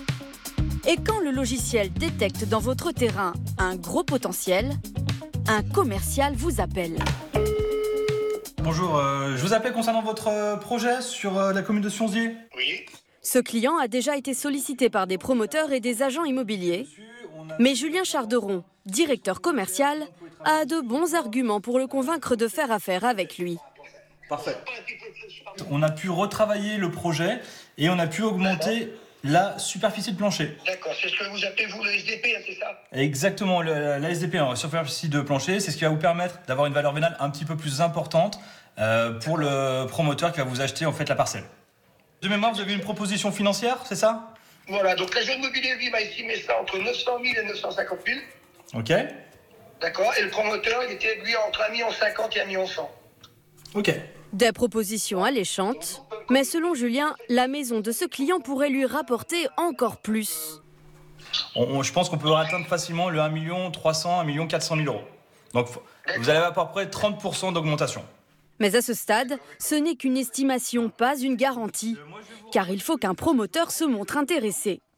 Moi, c'est le projet que je vais mettre en avant sur ma marketplace afin que les promoteurs puissent nous faire un retour et une proposition financière. Le site travaille avec 123 promoteurs dans toute la France. Le commercial va leur proposer ce bien à l'achat. Il va ensuite comparer ceux qui vont se montrer intéressés pour trouver les deux meilleures parties. Le plus offrant, mais aussi le plus sérieux, c'est-à-dire celui qui aura le plus de chances de mener la vente à terme. J'ai eu un, un ami à moi qui, qui a vendu un terrain à un promoteur, et il y a eu des recours des tiers, et ça s'est pas fait. Donc, euh, quand on vend un terrain, c'est toujours compliqué, et puis je veux pas, euh, voilà, je veux pas que ça et- parce que nous, on a un projet derrière. Je fais quoi avec ma femme, on s'appelle demain, et on met ça en place. Allez, très bien, merci beaucoup. Le lendemain, ce client signera un mandat exclusif pour trois mois. Le temps pour les équipes de lui trouver le promoteur de ses rêves. Bon, mais c'est énorme, tu vois, comme quoi euh, le mec a vu une émission et ça lui a donné le virus de l'entrepreneuriat. Il s'est lancé. Il a créé un opérateur qu'il a revendu dans la téléphonie. Et ce que j'adore dans ce genre d'histoire, c'est que ça te montre que tout est possible. Et à partir de là, il crée. euh, donc, il est rentré chez Hockey, je te le dis parce que je l'ai vu. hein. Il, a pris une, euh, il a pris une franchise Hockey. Et puis, il a pivoté et il a créé son logiciel qui n'est en fait pas un logiciel, qui est une agence immobilière déguisée. Oui, puisque à la fin, on te parle d'un. comment on appelle d'un. Oh, j'ai perdu mes mots, décidément. Pff, Je suis fatigué à des moments. d'un mandat exclusif pendant six mois. C'est très malin. C'est très très malin. Je vais pas faire genre. euh, Je trouve ça très très malin, très très bien pensé. Euh, très très bon concept. C'est vrai que c'est une jungle, la promotion. Tu vois d'ailleurs le, particulier qui dit le terme SDP, ça me fait rire. C'est comme le Sean, enfin c'est comme tous ces termes qui sont de, des termes de promotion. C'est rigolo parce que c'est vrai que quand on est confronté à ce monde-là, on se rend compte que c'est vite une jungle, que chacun cherche à tirer la couette de son côté parce qu'il y a de l'argent à prendre. Il y a de la création. En gros, si tu veux, ce que je t'ai expliqué tout à l'heure sur ta relation avec l'argent, elle doit aussi t'induire, et tu as dû le comprendre en filigrane, que en fait, euh, tu fais de la création de plancher, de la création de logement. Donc mécaniquement, euh, le, potentiel que tu as de perdre de l'argent, tout de suite, dès que tu crées, il est, il est, plus, il est plus diminué. Tu comprends ce que je veux dire? Quand tu crées quelque chose à partir de rien, quand tu construis un immeuble, tu crées de la surface sur quelque chose qui n'existe pas. Et donc si tu arrives à payer ce truc-là à un excellent prix et que tu arrives derrière à le revendre à un meilleur prix encore, bah, voilà, ton potentiel de, de gain, il est démultiplié. Et, euh, ça peut être qu'une opportunité. Donc du coup, ça amène les requins de l'immobilier. Et je pense que ça fait partie des métiers de l'immobilier. Euh, donc les métiers de prospection foncière pour euh, promoteurs, rachat de terrain pour promoteurs, tout ce qui touche à ces métiers-là, qui font que l'immobilier a cette réputation d'un milieu de requins. Parce que tu en as qui, bon voilà, ils cherchent pas à forcément ménager le vendeur. Aujourd'hui, la volonté d'informer le vendeur, elle ne tient pourquoi que parce qu'il y a une agence au milieu promis qui va venir chercher un mandat exclusif et qui va toucher sa com. Alors promis, comment il fonctionne? Et comment moi, par exemple, petit youtubeur, petit youtubeur qui a une agence immobilière quand même, a pu être informé de la création et de l'existence de cette société? Alors figure-toi que j'ai une amie qui, euh, alors j'ai pas bien compris, mais apparemment fait partie des fondateurs ou j'en sais rien, enfin, qui est lié avec les créateurs de cette boîte et qui m'a contacté puisque le réseau de promis se décompose en plusieurs euh, couches, dont une couche d'agents immobiliers et j'ai été contacté en tant qu'agent immobilier pour euh, amener mes, mes opportunités éventuelles dans les métiers de la promotion au logiciel promis pour enrichir la plateforme et la faire vivre. Le principe c'est quoi? Plutôt, je vais dire, on va décortiquer plutôt leur, leur stratégie, c'est laquelle? C'est je regroupe le plus possible d'offres sur ma marketplace pour devenir un incontournable et quand j'aurai une position dominante sur le marché, à ce moment-là, j'existerai. en gros, l'idée, c'est que si demain tous les promoteurs savent que tous les particuliers passent par promis, tous les promoteurs seront sur promis et promis aura une position dominante sur le marché. À partir du moment où il commencera à y avoir d'autres comparateurs sur leurs modèles qui vont apparaître, ça voudra dire qu'ils ont réussi leur pari. Et là, potentiellement, il pourra à nouveau revendre sa boîte. Il encaissera du pognon. Il a été très malin parce qu'il a pris Sébastien Chabal comme image de marque de la société. Et en l'associant à son image, il a réussi à capter de la valeur, à capter des, des personnes aussi. Parce que quand tu prends des personnalités publiques comme celle-ci, ben, tu vas arriver à convertir des gens qui ont de l'affection pour Sébastien. Sébastien, je ne sais même plus. Mon Chanel, je sais plus là. Je... c'est pas grave. Je suis dans mes trucs d'immobilier, je suis pas trop connecté au rugby quoi. Donc euh, tu m'as compris. Donc en gros, c'est très très malin, c'est très très bien pensé. On est sur de l'entrepreneuriat. En plus, on a sur quelqu'un qui a pivoté, euh, vraiment très très bon. Le nom, j'aime bien finalement. Promis, je trouve que c'est sympa. Euh, pour être tout à fait transparent avec toi, nous, on a toute une clientèle de oui, on a une clientèle de promoteurs et on a une clientèle surtout d'investisseurs. Donc c'est vrai que nous, on n'a pas été intéressés pour se, travailler avec Promis pour deux raisons principales. La première, c'est que les opportunités de construction sont très très très très rares chez nous. On en a, mais elles sont très rares. Du coup, quand on en a, ben, on, travaille avec des promoteurs, donc on travaille directement avec eux. Donc voilà. Et ensuite, deuxièmement, c'est quand même l'élément, à mon sens, euh, le, le plus important, c'est pas vraiment notre créneau. C'est-à-dire que moi, le neuf, euh, c'est pas notre créneau au départ. Donc, j'ai pas lieu d'aller vers cette, comment dire, d'aller vers ce modèle de business parce que c'est n'est pas ni ce que je propose euh, euh, le plus couramment. Enfin, tu vois, c'est pas quelque chose qui est dans mes, dans mes attributions et dans la, dans la ligne de conduite de mon entreprise. Voilà. Donc, magnifique. Magnifique, je te souhaite d'avoir une aventure entrepreneuriale à l'image des fondateurs de Promis et dans la même idée, euh, encore une fois, je le répéterai jamais assez, et tu le constates euh, ici euh, facilement, il constate un problème sur le marché sur lequel il se trouve. Donc, il travaillait pour Guy ils étaient agents immobiliers. Il constate que pour les promoteurs, il n'y a pas de marketplace.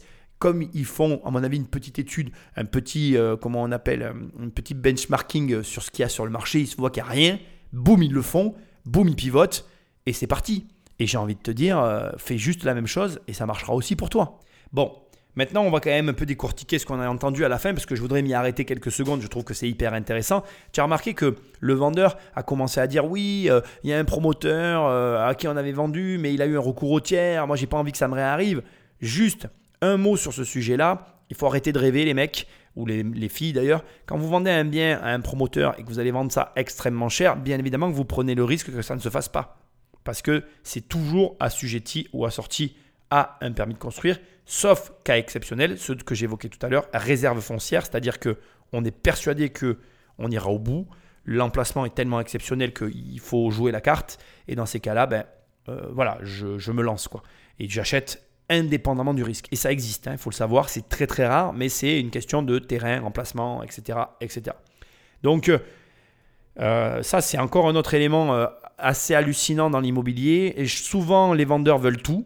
Ils veulent tout. C'est-à-dire qu'ils veulent le prix le plus élevé, la garantie que ça va aller au bout. Ils veulent toutes les conditions parce qu'ils ne veulent pas, ben, ils ne veulent pas passer à côté de l'opportunité. Là encore, je vais te dire ce que je te répète tout le long depuis le début de cette émission. Tu veux pas passer à côté des opportunités, gère ton argent. Pour ne pas passer à côté des opportunités, il faut être capable de prendre des risques. Pour pouvoir prendre des risques, il faut pouvoir perdre de l'argent. Mais quand ta promoteur mort à l'hameçon, la culbute est-elle vraiment au rendez-vous? On arrive dans 500 mètres. Ce jour-là, à une heure de route de Lyon, Neuville-sur-Ain. Et donc là, on va organiser le rendez-vous de signature entre le particulier qui nous avait contacté pour, euh, pour s'occuper de lui et le promoteur euh, qui a été retenu pour euh, faire le projet sur place. Il se retrouve sur le terrain à construire. Désolé pour le retard. Il pleut un petit peu. Oui. Lucas est le vendeur du terrain et ce promoteur de la région, celui qui va y bâtir bientôt ces sept petits pavillons individuels. Des villas, donc les, villas ici. Vous n'avez pas changé au niveau de l'accès, on reste sur cet accès-là hein Exactement le même accès. parfait. Lucas, le vendeur, croulait sous des offres plus ou moins intéressantes. J'ai eu des propositions qui allaient jusqu'à entre 160 et 180 000 euros. Voilà, pour ce terrain. Donc je pensais qu'on pouvait faire mieux, mais j'en étais pas certain. Clairement, moi, à titre personnel, je serais probablement pas venu sur cette commune-là. Et alors, vous devez vous faire combien pour ce terrain? 260 000 euros. Du coup, vous voyez, ça fait une différence quand même. C'est beaucoup plus que ce que vous avez proposé. Oui, euh, maximum, on m'avait proposé 180 000 euros. Avec ce mariage arrangé, Lucas le vendeur a empoché quasiment 50% de plus. Le promoteur, lui, a payé 13 000 euros de commission à Romain. Environ 5% du prix de vente. Donc, ce qui ce qui m'a coûté. Ça paraît beaucoup, mais il assure avoir fait de sacrées économies en recherche foncière. Aujourd'hui, cet argent, c'est ce que j'aurais dépensé, je pense, en double en termes de prospection de recherche foncière. Pour toucher ses commissions, Romain a besoin de trouver un maximum de fonciers. Il doit donc se faire connaître de tous les propriétaires de France. Pour ça, il mise sur une star des terrains, de rugby cette fois-ci. Vous l'avez reconnu, c'est bien Sébastien Chabal, l'ancien champion du 15 de France. Ce jour-là, en comité de direction, Romain présente leur dernière campagne de publicité. Avec tu peux vendre ton terrain ou ta propriété 30% plus cher. Ouais, c'est ça, ouais. Et moi, je suis le king? Bon ben. Rock and roll Pas mal le déhanché. Ah, le déhanché, hein. et, et alors, je veux dire, le déhanché, t'en En échange de son engagement, Sébastien Chabal a obtenu des parts dans le capital de la société. J'ai 5% de, de la société. Alors il y a eu, euh, c'est un, un deal gagnant-gagnant. Euh, Aujourd'hui, voilà, je donne mon image euh, à, à Promis contre une participation dans la société. Et moi, je crois au projet, donc euh, voilà. S'il a embarqué dans l'aventure, c'est qu'il a été convaincu après avoir joué les cobayes. 8 mars, on a fait un test, je me souviens pas le nom de la commune, sur la maison de tes grands-parents ou de tes parents. Gluiras. À Gluiras, Voilà, à- en Ardèche. Là-bas, à Guiras, où on a fait en un instant ce test-là. Promis rééquilibre le rapport de force entre le particulier, euh, qui n'est pas forcément très avisé sur tout ce qui est l'immobilier, ce monde un peu obscur, un peu étrange, euh, et, euh, et, euh, le promoteur qui lui connaît exactement son métier et sait où il veut aller. Avec cet allié de poids, Romain Solène espère capter de nouveaux terrains et multiplier par 4 son chiffre d'affaires d'ici l'an prochain. Ce qui me régale. Ah merde, j'ai, j'ai perdu mon micro Je le couperai pas au montage. Patrick, tu le laisses, hein, surtout, c'était drôle. Ce qui me régale là, c'est que, en fait, euh, Sébastien Chanal, il a presque fait ma pub en fait. Tu, remarqueras ce qu'il a dit quand même. Il a dit euh, il y a un rapport de force qui est inversé où le promoteur connaît très bien les métiers de l'immobilier et donc euh, il te l'a fait à l'envers. Et de l'autre côté, le particulier, lui, nage dans la, dans la quoi, tu vois, et il galère. Allez, vogue la galère. Ce qui veut dire que ce n'est qu'une question de connaissances. Développe tes connaissances et tu développeras tes comptes en banque. Ne les développe pas, reste comme t'es. Il se passera rien, t'en es certain. Tu prendras pas de risque. C'est sûr que, à pas acheter de livres, à pas acheter de formation, en n'achetant rien du tout, c'est certain que tu ne dépenseras jamais d'argent. Mais tu n'en gagneras pas non plus. Bon, bref, c'était mon petit quart d'heure. euh, elle, était, elle était là, je l'ai saisie, la perche, tu vois, il fallait la saisir. Après, il y a un truc hyper intéressant. Il a testé lui-même le produit. Et ça, bah, c'est énorme en fait. Je comprends très bien qu'il soit rentré euh, dans l'aventure. Ce qui est aussi hyper intéressant et que tu peux voir là, qui, qui nous montre une chose importante, s'il n'y a pas eu de transaction financière entre eux. Il lui a cédé des parts en échange de sa visibilité. Et finalement, sur un deal où il y aurait dû y avoir de l'argent, il y a eu autre chose. Ce qui veut dire que ça te montre que là, on a un couple d'entrepreneurs, donc les deux jeunes qui ont créé Promis, qui ont euh, littéralement pivoté. Alors j'aimerais bien avoir des détails sur euh, comment ils ont finalement lâché euh, Guy pour basculer sur Promis. Bon, moi je te donne les marques et tout, j'en ai rien à foutre ici. euh, je suis libre, hein, je suis chez moi. J'ai pas un patron qui arrive et qui me dit Ah, tu peux pas parler de ça, flou de ceci, flou de cela, on s'en fout.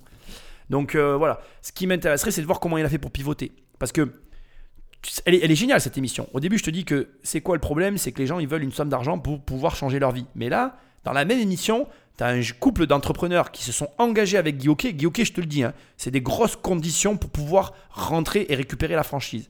Donc, ils avaient engagé des fonds. Et ils te montrent qu'ils ont réussi à pivoter malgré, et j'en suis certain, des engagements financiers. Alors, je sais ce que certains vont me dire.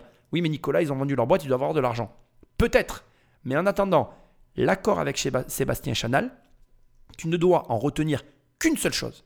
Je veux qu'en coupant ce podcast, il n'y ait qu'un seul truc en tête, c'est que sans argent, tu peux passer des accords avec des gens importants, dans la mesure où ton service, ton produit, ton idée, j'en sais rien, le truc que tu as dans la tête, tu peux le faire tester à quelqu'un et lui montrer que ça marche.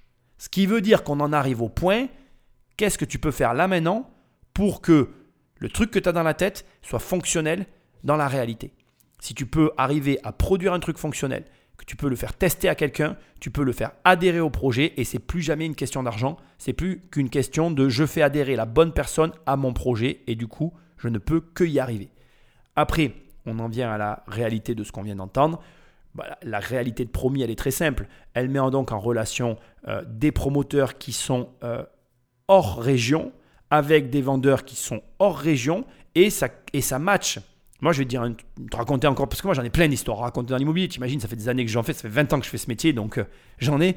Nous, on a fait un jour une opération euh, sur des terrains où on n'était pas du tout dans notre région. Euh, quand on a fait l'opération, il y a plein de ouais, vous achetez trop cher. Enfin bref, on nous a fait toutes les remarques. Mais l'opération, elle s'est passée nickel, elle s'est hyper bien passée. On a fait notre marge, on est rentré, on est sorti. On n'était pas du secteur, on est arrivé sans a priori. Je pense que les acteurs du secteur avaient des a priori sur le potentiel du projet. Et parfois, il y a des projets qui se réaliseront parce que justement, tu n'es pas du secteur. Ça aussi, c'est un facteur à prendre en considération. Moi-même, dans ma ville d'ailleurs, où j'investis de moins en moins, j'ai plein d'a priori à plein d'endroits. Et aujourd'hui, je suis très content de plus investir à Nîmes parce que finalement, tous mes a priori, ça polluait mon esprit et je préfère arriver sur des endroits où je suis neutre, avec un- un- une image neuve, parce que du coup, je fais des erreurs. Ok, j'ai les moyens aussi un peu plus de perdre de l'argent, c'est vrai, mais je fais des erreurs et j'en fais pas beaucoup, le moins possible. Mais quand j'arrive des fois sur des zones, j'ai bon feeling et je vais y aller et ça va marcher. Et bon, des fois ça va pas marcher, mais des fois ça va marcher. Donc voilà, l'idée c'est de bien comprendre que Promis, c'est ça, c'est quand même une plateforme ouverte qui permet de mettre en relation des vendeurs et des acquéreurs qui n'auraient jamais été en relation au préalable. Et puis en plus, il faut quand même savoir qu'on travaille tous à notre manière, avec notre méthodologie de travail, et on n'a pas les mêmes résultats, on n'a pas les mêmes coûts, même au niveau de la construction. Moi, je connais des, promoteurs, Moi, je connais un promoteur dans la région, il a des prix de, rénovation et de construction qui sont imbattables, et du coup, il peut aller chercher des marges sur des, sur des projets que tu n'iras jamais chercher. Parce que, en fait, son modèle économique lui permet de gagner de l'argent sur des postes où toi, moi ou d'autres acteurs du marché ne peuvent pas gagner de l'argent. Puis pareil, je connais aussi un autre promoteur qui a des stratégies commerciales qui lui permettent de gagner de l'argent plus vite que d'autres. Enfin, tu vois, chacun on a nos trucs et du coup, bah, certaines opérations fonctionnent. C'est un peu comme un homme et une femme en fait finalement. il y a des hommes et des femmes euh, qui vont euh, avoir une certaine alchimie euh, et qui, n'auront pas avec d'autres partenaires en fait. Et c'est tout. Il n'y a pas a pas besoin de d'en parler pendant des heures. Voilà, on va s'en tenir à ça. Et je trouve que promis pour ces raisons-là, c'est hyper bien, c'est hyper efficace. Et donc du coup, si tu as une maison à vendre et que tu te retrouves en ville sur une zone où potentiellement tu penses que c'est constructible, ben tu vas sur ce site et je pense que ça peut t'aider en tout cas à en tirer le maximum, ce que veut généralement tous les vendeurs. T'es d'accord avec moi, hein, Patrick? Allez, Magneto. Pour les particuliers, tout est gratuit sur sa plateforme. Ce sont les promoteurs qui paient. Et pas seulement en reversant une commission. Vous allez voir qu'il leur impose des conditions pas si faciles à faire passer. ça va? Ce jour-là, il a rendez-vous avec Lionel Martin à droite et Yvan de Bionne, respectivement promoteur et prospecteur foncier. Il vient leur proposer d'adhérer à sa plateforme. Si vous passez moins de temps à prospecter, si vous dépensez moins, vous ferez peut-être aussi des meilleures propositions en particulier. Oui, Pour nous, le seul, le seul intérêt Ouais. d'une plateforme comme la vôtre, Ouais. c'est de trouver du foncier qu'on n'a pas sur un marché classique. Exactement. Mais pour avoir accès à ces terrains, Lionel et Yvan vont devoir payer un abonnement. Le promoteur qui va venir chez nous, on va lui proposer un abonnement à 1000 euros par mois. 1000 euros par mois et par département, sans être sûr d'être sélectionné pour tel ou tel projet. Forcément, ça coince un peu. Je sais jamais si je vais être prioritaire. Non, parce que je- je- j'essaie de le redire une nouvelle fois, Ouais. je ne suis pas là pour faire plaisir au promoteur. J'entends. Je suis là pour faire plaisir. Mais quand on, a, quand on paye une prestation, en général, en tant que professionnel, quoi, on s'entend à avoir une espèce d'exclusivité, quoi, une espèce de... Vous ne l'aurez pas. Les promoteurs sont perplexes. Et encore, Romain ne leur a pas annoncé le plus gros. Par contre, maintenant, vous avez montré pas de blanche. On audite les promoteurs aujourd'hui, pour donner ordre de grandeur, sur l'année 2022, on a refusé 32% des candidatures des promoteurs. Vous auditez carrément Oui. euh, Ah la oui. qualité financière de la, de la Oui. société. Donc si on n'est pas sélectionné, on ne peut pas vous donner de l'argent pour aller sur Exactement, exactement. Ah, merde. Non, je suis pas là pour vous satisfaire. hein. En gros, pour être très clair, si on n'est pas membre de premier, on est contre premier. Une méthode, disons culottée, Merci pour euh, tout. toutes ces explications. qui ce jour-là ne fera pas ses preuves. Les promoteurs ne rejoindront pas la plateforme, préférant continuer à trouver eux-mêmes terrain et vendeurs. Pas de quoi refroidir les ardeurs de Romain Solène, qui espère d'ici quelques années représenter 30% du foncier disponible. Et voilà, tu vois, c'est ce que je te disais, 30% du foncier disponible, il devient euh, le leader du marché, et du coup, ces conditions initiales qu'on est en train d'entendre, les 1000 euros par mois, donc c'est une SaaS, hein, ça- service a service, un truc comme ça, euh, il, euh, il, va, les augmenter. Bon, tu sais, je vais être très très transparent avec toi. Euh, Là, je vais parler, euh, je vais tenir des propos qui peuvent être un petit peu euh, mal interprétés. Donc, ce que je veux que tu comprennes, c'est que là, je change de casquette. Je ne suis plus le YouTuber dans sa chambre qui fait des podcasts. Je suis l'agent immobilier qui te parle. Voilà. Et je vais te dire ce que je pense. Je pense que les métiers de l'immobilier, il y a de l'argent. Les gens le savent. Et ils nous prennent pour des cons. Et c'est agaçant. Et c'est triste d'ailleurs. Donc je connais pas ces mecs de promis. Comme je dis, moi, j'ai qu'une- on n'a qu'une relation en commun qui a un lien avec eux. Enfin bref, on s'en fout. Je les rencontrerai peut-être jamais. Peut-être qu'ils écouteront ce podcast et qu'ils me contacteront. Dans ces cas-là, sachez que c'est avec grand plaisir que j'échangerai avec vous. En tant que professionnel ou que influenceur immobilier ou que ce que vous voulez, je m'en fous. Moi, ce que je vais vous dire, c'est que en tant que professionnel, ça me saoule. J'ai l'impression qu'on nous prend pour des cons. Moi, quand je m'assois en tant que professionnel de l'immobilier, déjà, ces tarifs, c'est jamais moins de 1000 balles. Il n'y a jamais rien à moins de 1000 euros par mois. Je m'assois j'ai l'impression que c'est écrit sur mon front. En gros, j'ai la sensation qu'il y a écrit À toi, on va te prendre 1000 balles par mois et si tu veux pas, tu as dégagé. J'ai envie d'y dire Moi, déjà, si je te disais le mot que j'ai dans ma tête, c'est très, très, très vulgaire et c'est non, quoi. c'est non, tu me prendras rien. Et c'est un truc que je déteste. Et je pense que tous ces gens sont idiots. Alors, je m'excuse, je vous aime bien, les gars, en plus. hein. Franchement, j'ai fait que vous faire des éloges, mais là, je suis obligé de dire ce que je pense, parce que je suis quelqu'un qui dit ce qu'il pense. Euh, je pense que tout le monde est des idiots, parce qu'il y aura un jour, et ce jour va arriver très bientôt, il va y avoir des gars comme moi qui vont vouloir changer les choses, parce que moi, je trouve ça hallucinant. Et ces comportements-là, c'est du racket. Et encore, c'est rien. hein, parce que croyez-moi, je peux vous en parler. Il y en a qui s'assoient devant nous, 3000 euros par mois, 4000. Il n'y a pas de limite, en fait. Tu t'assois, tu es de l'immobilier, tu as de l'argent. Alors oui, oui, oui. Je ne vais pas dire, genre, on ne gagne pas d'argent. Il y a de l'argent dans l'immobilier, je ne vais pas dire le contraire. Mais d'abord, c'est un marché fluctuant. Donc, il y a des périodes très difficiles et des périodes beaucoup plus simples, c'est vrai. Donc, je sais aussi qu'il y en a qui vont me dire, c'est pas mon problème, mais c'est quand même comme ça. et que quand tu es en période difficile, ben, tu vas dire quoi? Bon, bref, tu m'as compris. Et la finalité, c'est ça, c'est que c'est très agaçant, c'est toujours les mêmes méthodologies. Cette méthode d'arracheur de moquette, c'est insupportable pour moi. Je ne supporte pas, je déteste ça. Je ne souhaite qu'une chose, c'est que c'est de trouver des alternatives parce que c'est énervant, quoi. Voilà. Pour moi, c'est tout simplement comme ça. Et, franchement, si tu m'écoutes et que tu, es te veux être un innovateur pour les métiers de l'immobilier, ben change ta manière de penser. Arrête d'aller voir les professionnels de l'immobilier comme des vaches à lait, parce que pour nous, c'est hyper énervant. Et je comprends très bien qu'il y a des mecs qui leur disent non, parce que je ne vois pas du tout quel intérêt on a à bosser dans ces conditions. C'est pas, euh, voilà, euh, on n'est pas des tiroirs caisses, quoi, voilà. Donc bon, sa stratégie, elle est audible, elle est, elle est culottée, certes, mais je la comprends. Je sais même pas dans quelle mesure je, je peut-être pas à, la même chose finalement, parce que tu te dis, bah, somme toute, il existe. Donc s'il existe, c'est qu'il y a quand même une demande de l'autre côté. Il, boucle des opérations.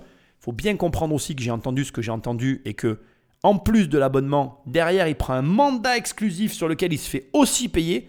Non, ouais, vraiment, franchement, je trouve que c'est. Euh, ouais, on verra. Écoute, l'avenir nous le dira. En tout cas, je vais te dire quelque chose que je pense et que j'aimerais que tu gardes aussi en tête.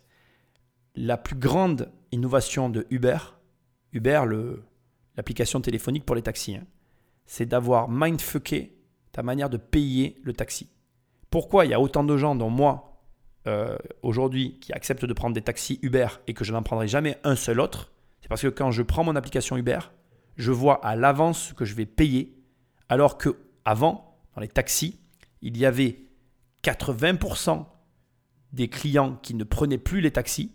Donc je, parle bien des gens qui ne voulaient plus prendre les taxis, qui ne les prenaient pas parce qu'ils avaient une suspicion que le compteur soit trafiqué. Parce que quand le taxi arrivait, le compteur commençait déjà à tourner. Tu appelais un mec et le compteur, tu t'asseyais, il y avait un prix d'afficher et c'est toi qui payais. Mais je payais quoi en fait? Tu comprends? Et donc je te dis tout ça pourquoi? Parce que quand tu as une idée, quand tu as un, quand tu as comme ça envie de t'attaquer à un marché, réfléchis au paiement. Le paiement, c'est quelque chose d'au moins autant important que le concept ou le problème que tu solutionnes. Et si sur le paiement, tu apportes aussi une solution innovante, c'est là où tu vas tout exploser dans tes résultats. Et là, franchement, je suis désolé, mais je suis assez déçu. Je ne connaissais pas le modèle, euh, l'arrière, le back, le back office de promis vis-à-vis des promoteurs. Franchement, je ne suis pas fan de cette partie-là. Tout le reste, nickel, mais ça, à améliorer, selon moi. À Joinville-le-Pont, quelques jours après le rassemblement des riverains, la mobilisation a peut-être porté ses fruits. Le projet pourrait être revu à la baisse, avec la suppression d'un étage. Pas sûr que cela suffise à calmer la fronde sur place. Nous revoilà donc au début de l'émission avec donc notre comité associatif qui a manifesté contre le, fameux immeuble où ils avaient tiré la banderole pour euh, à peu près imager euh, ce qu'ils allaient avoir devant leur fenêtre. Ils ont réussi à gagner un étage. Est-ce qu'ils seront satisfaits? Je pense pas. Mais euh, est-ce qu'ils auront mieux? Je pense pas. Mais ils devront faire avec si s'ils font avec. Ça, c'est l'avenir qui nous le dira. Je vais finir cette émission avec l'histoire que je voulais et que je pensais avoir euh, le temps de te raconter. Enfin, j'ai le temps de te la raconter, mais je pensais avoir une opportunité pour la glisser, puis finalement, je ne l'ai pas glissée, donc je vais te la raconter maintenant. C'est une histoire euh, assez intéressante, je trouve, et on va conclure là-dessus. Donc, je vais quand même conclure en te disant que tu peux vendre ta maison beaucoup plus cher si tu la vends à un promoteur.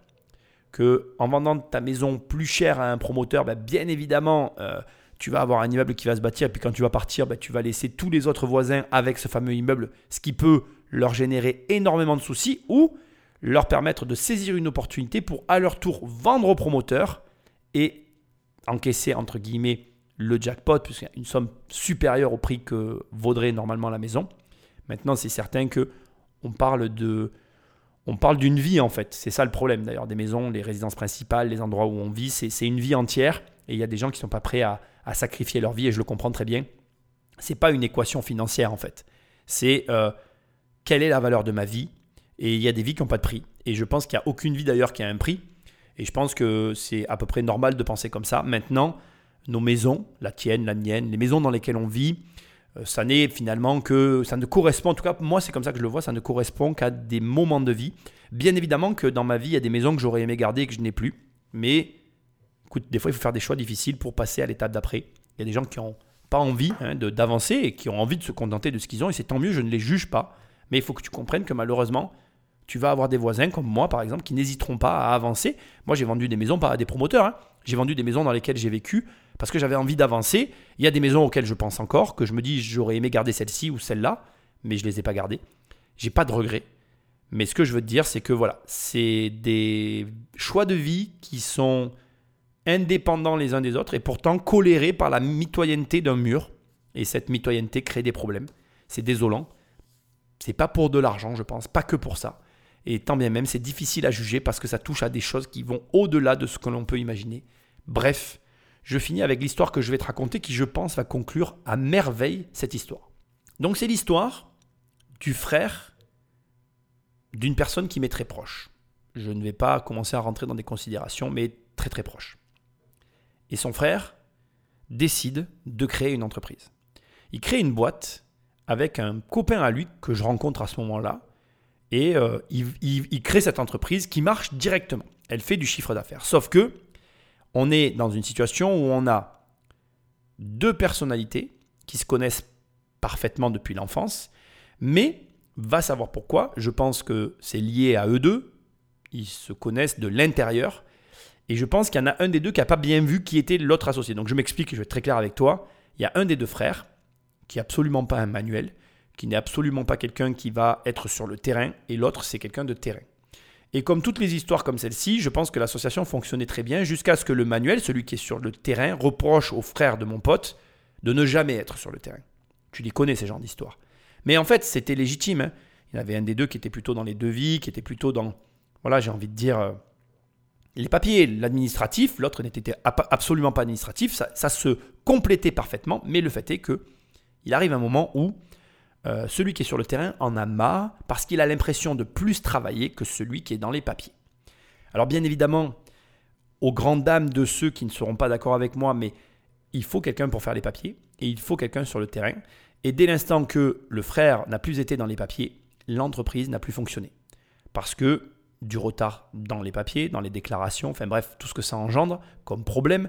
Et malheureusement, la société ne fonctionnant plus, enfin ne répondant plus à ses obligations administratives, puisque c'est exactement ça les termes, la société et l'association explosent en vol et ferment. Elle ferme salement puisque les deux associés partent avec des dettes. Triste histoire, pas des dettes insurmontables, mais des dettes quand même. Le travailleur, celui qui travaille sur les chantiers, n'a pas vraiment d'autre alternative. Il galère. Il reprend un petit boulot. Quand je dis un petit boulot, salaire, CDI, petit boulot, dette, et va savoir comment il s'est débrouillé. Mais en cumulant les emplois, puisqu'il prenait des boulots le week-end en parallèle, il arrive à s'acheter une maison en centre-ville. Le frère, lui, se prend pas la tête. Il retourne dans l'entreprise familiale et au premier abord, le frère solde rapidement la dette et le travailleur sur le terrain, lui, se paye une maison en se saignant les quatre veines et continue de payer ses dettes de la société qui ont fermé. Bon, je te le donne en mille. Le travailleur qui était sur le terrain a acheté une maison en centre-ville qu'il a vendue pour 1 million d'euros net dans sa poche il n'y a pas très longtemps parce qu'il l'a vendue à un promoteur.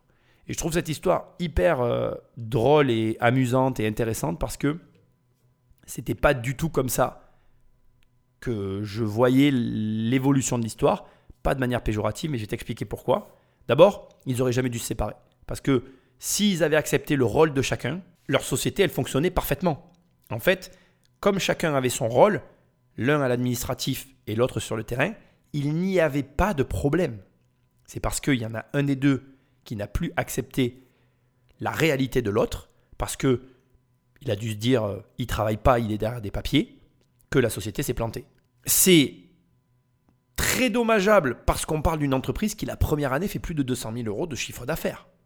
À deux. On parle de...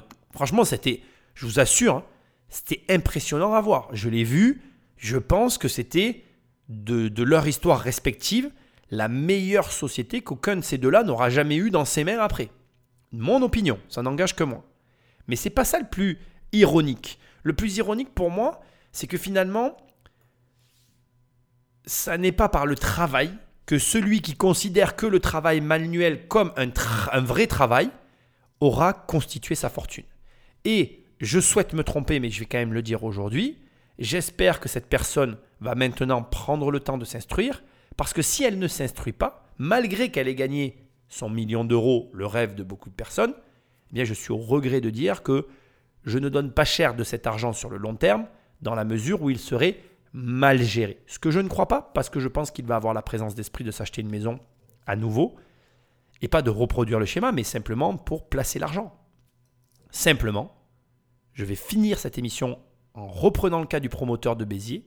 Il faut bien que tu comprennes que pour pouvoir faire de la réserve foncière, pour pouvoir faire patienter la construction d'un terrain pendant des années comme l'ont fait le couple au début de l'émission et encaisser des grosses sommes d'argent pour réussir finalement à passer à l'étape supérieure. Il va falloir à un moment donné que tu changes forcément l'une de tes croyances. Et c'est intéressant et je vais t'expliquer pourquoi et on conclut là-dessus. Le frère que je connais qui n'était que dans l'administratif. Je pense que lui, il aurait dû aller travailler sur le terrain pour bien constater que le travail sur le terrain était une vraie galère et peut-être proposer des solutions à son associé pour que celui-ci accepte mieux le quotidien qu'il vivait à ce moment-là. A l'inverse, l'associé qui a encaissé le million d'euros, lui, aurait dû aller travailler dans l'administratif pour se rendre compte qu'on n'est pas assis derrière une chaise à rien faire. C'est aussi un boulot, pas le même, c'est vrai. Peut-être qu'il n'y a pas les mêmes conséquences physiques, c'est vrai, mais au demeurant, qui, comme on l'a vu dans ma petite histoire, s'il n'est pas mené, amène la, boîte à la faillite. À l'arrivée, voilà la conclusion de toute cette émission. Promoteur, pas promoteur, vendre sa maison deux fois plus cher ou pas, c'est pas la question. C'est pas combien tu gagnes qui fait l'argent que tu as, c'est pas combien tu vends ta maison qui va faire l'argent que tu auras. Non, c'est la manière dont tu vas gérer l'argent qui va te permettre d'avoir de l'argent. Et enfin, réfléchis au mode de facturation, à la manière de faire payer. On l'a vu dans l'émission Promis quand il propose aux promoteurs finalement euh, une SAS avec euh, une mensualité super élevée. Je suis convaincu qu'il y a d'autres formules possibles qui soient plus bénéfiques pour les deux parties. Ça ne reste là encore que mon opinion, ça n'est pas mon métier, c'est sa euh, société, c'est son logiciel. Moi, je dis ça juste pour essayer justement de d'amener des réflexions sur des sujets qui, à mon sens, ne sont pas parfois assez euh, mis euh, au centre des réflexions. Bon voilà, écoute, c'était une émission sur la promotion immobilière. C'est vraiment un métier hyper intéressant qui peut te rapporter gros, qui peut te faire perdre aussi beaucoup d'argent. C'est un métier difficile qui est accessible à tous. Et c'est un métier, je voudrais finir euh, par ça, c'est pas un métier où il faut nécessairement beaucoup d'argent. Ou même, je vais le dire autrement, c'est un petit peu comme le marchand de biens. Je pense que quelqu'un de malin peut arriver à se lancer dans ces métiers-là. Par contre, ce sont des métiers où il faut énormément de connaissances. Et donc, comme je le répète tout le temps, ta courbe de tes connaissances représente la courbe de tes revenus développe tes connaissances et tu développeras tes revenus. Allez, on en reste là. Va sur immobiliercompagnie.com dans l'onglet formation et mes formations, dans l'onglet livres, il y a mes livres, dans l'onglet coaching, on travaille ensemble. Et puis, laisse-moi un commentaire et des étoiles là où tu écoutes ce podcast, parce que c'est ce qui m'aide le plus à le référencer. Et puis, je te dis à très bientôt dans une prochaine émission. Salut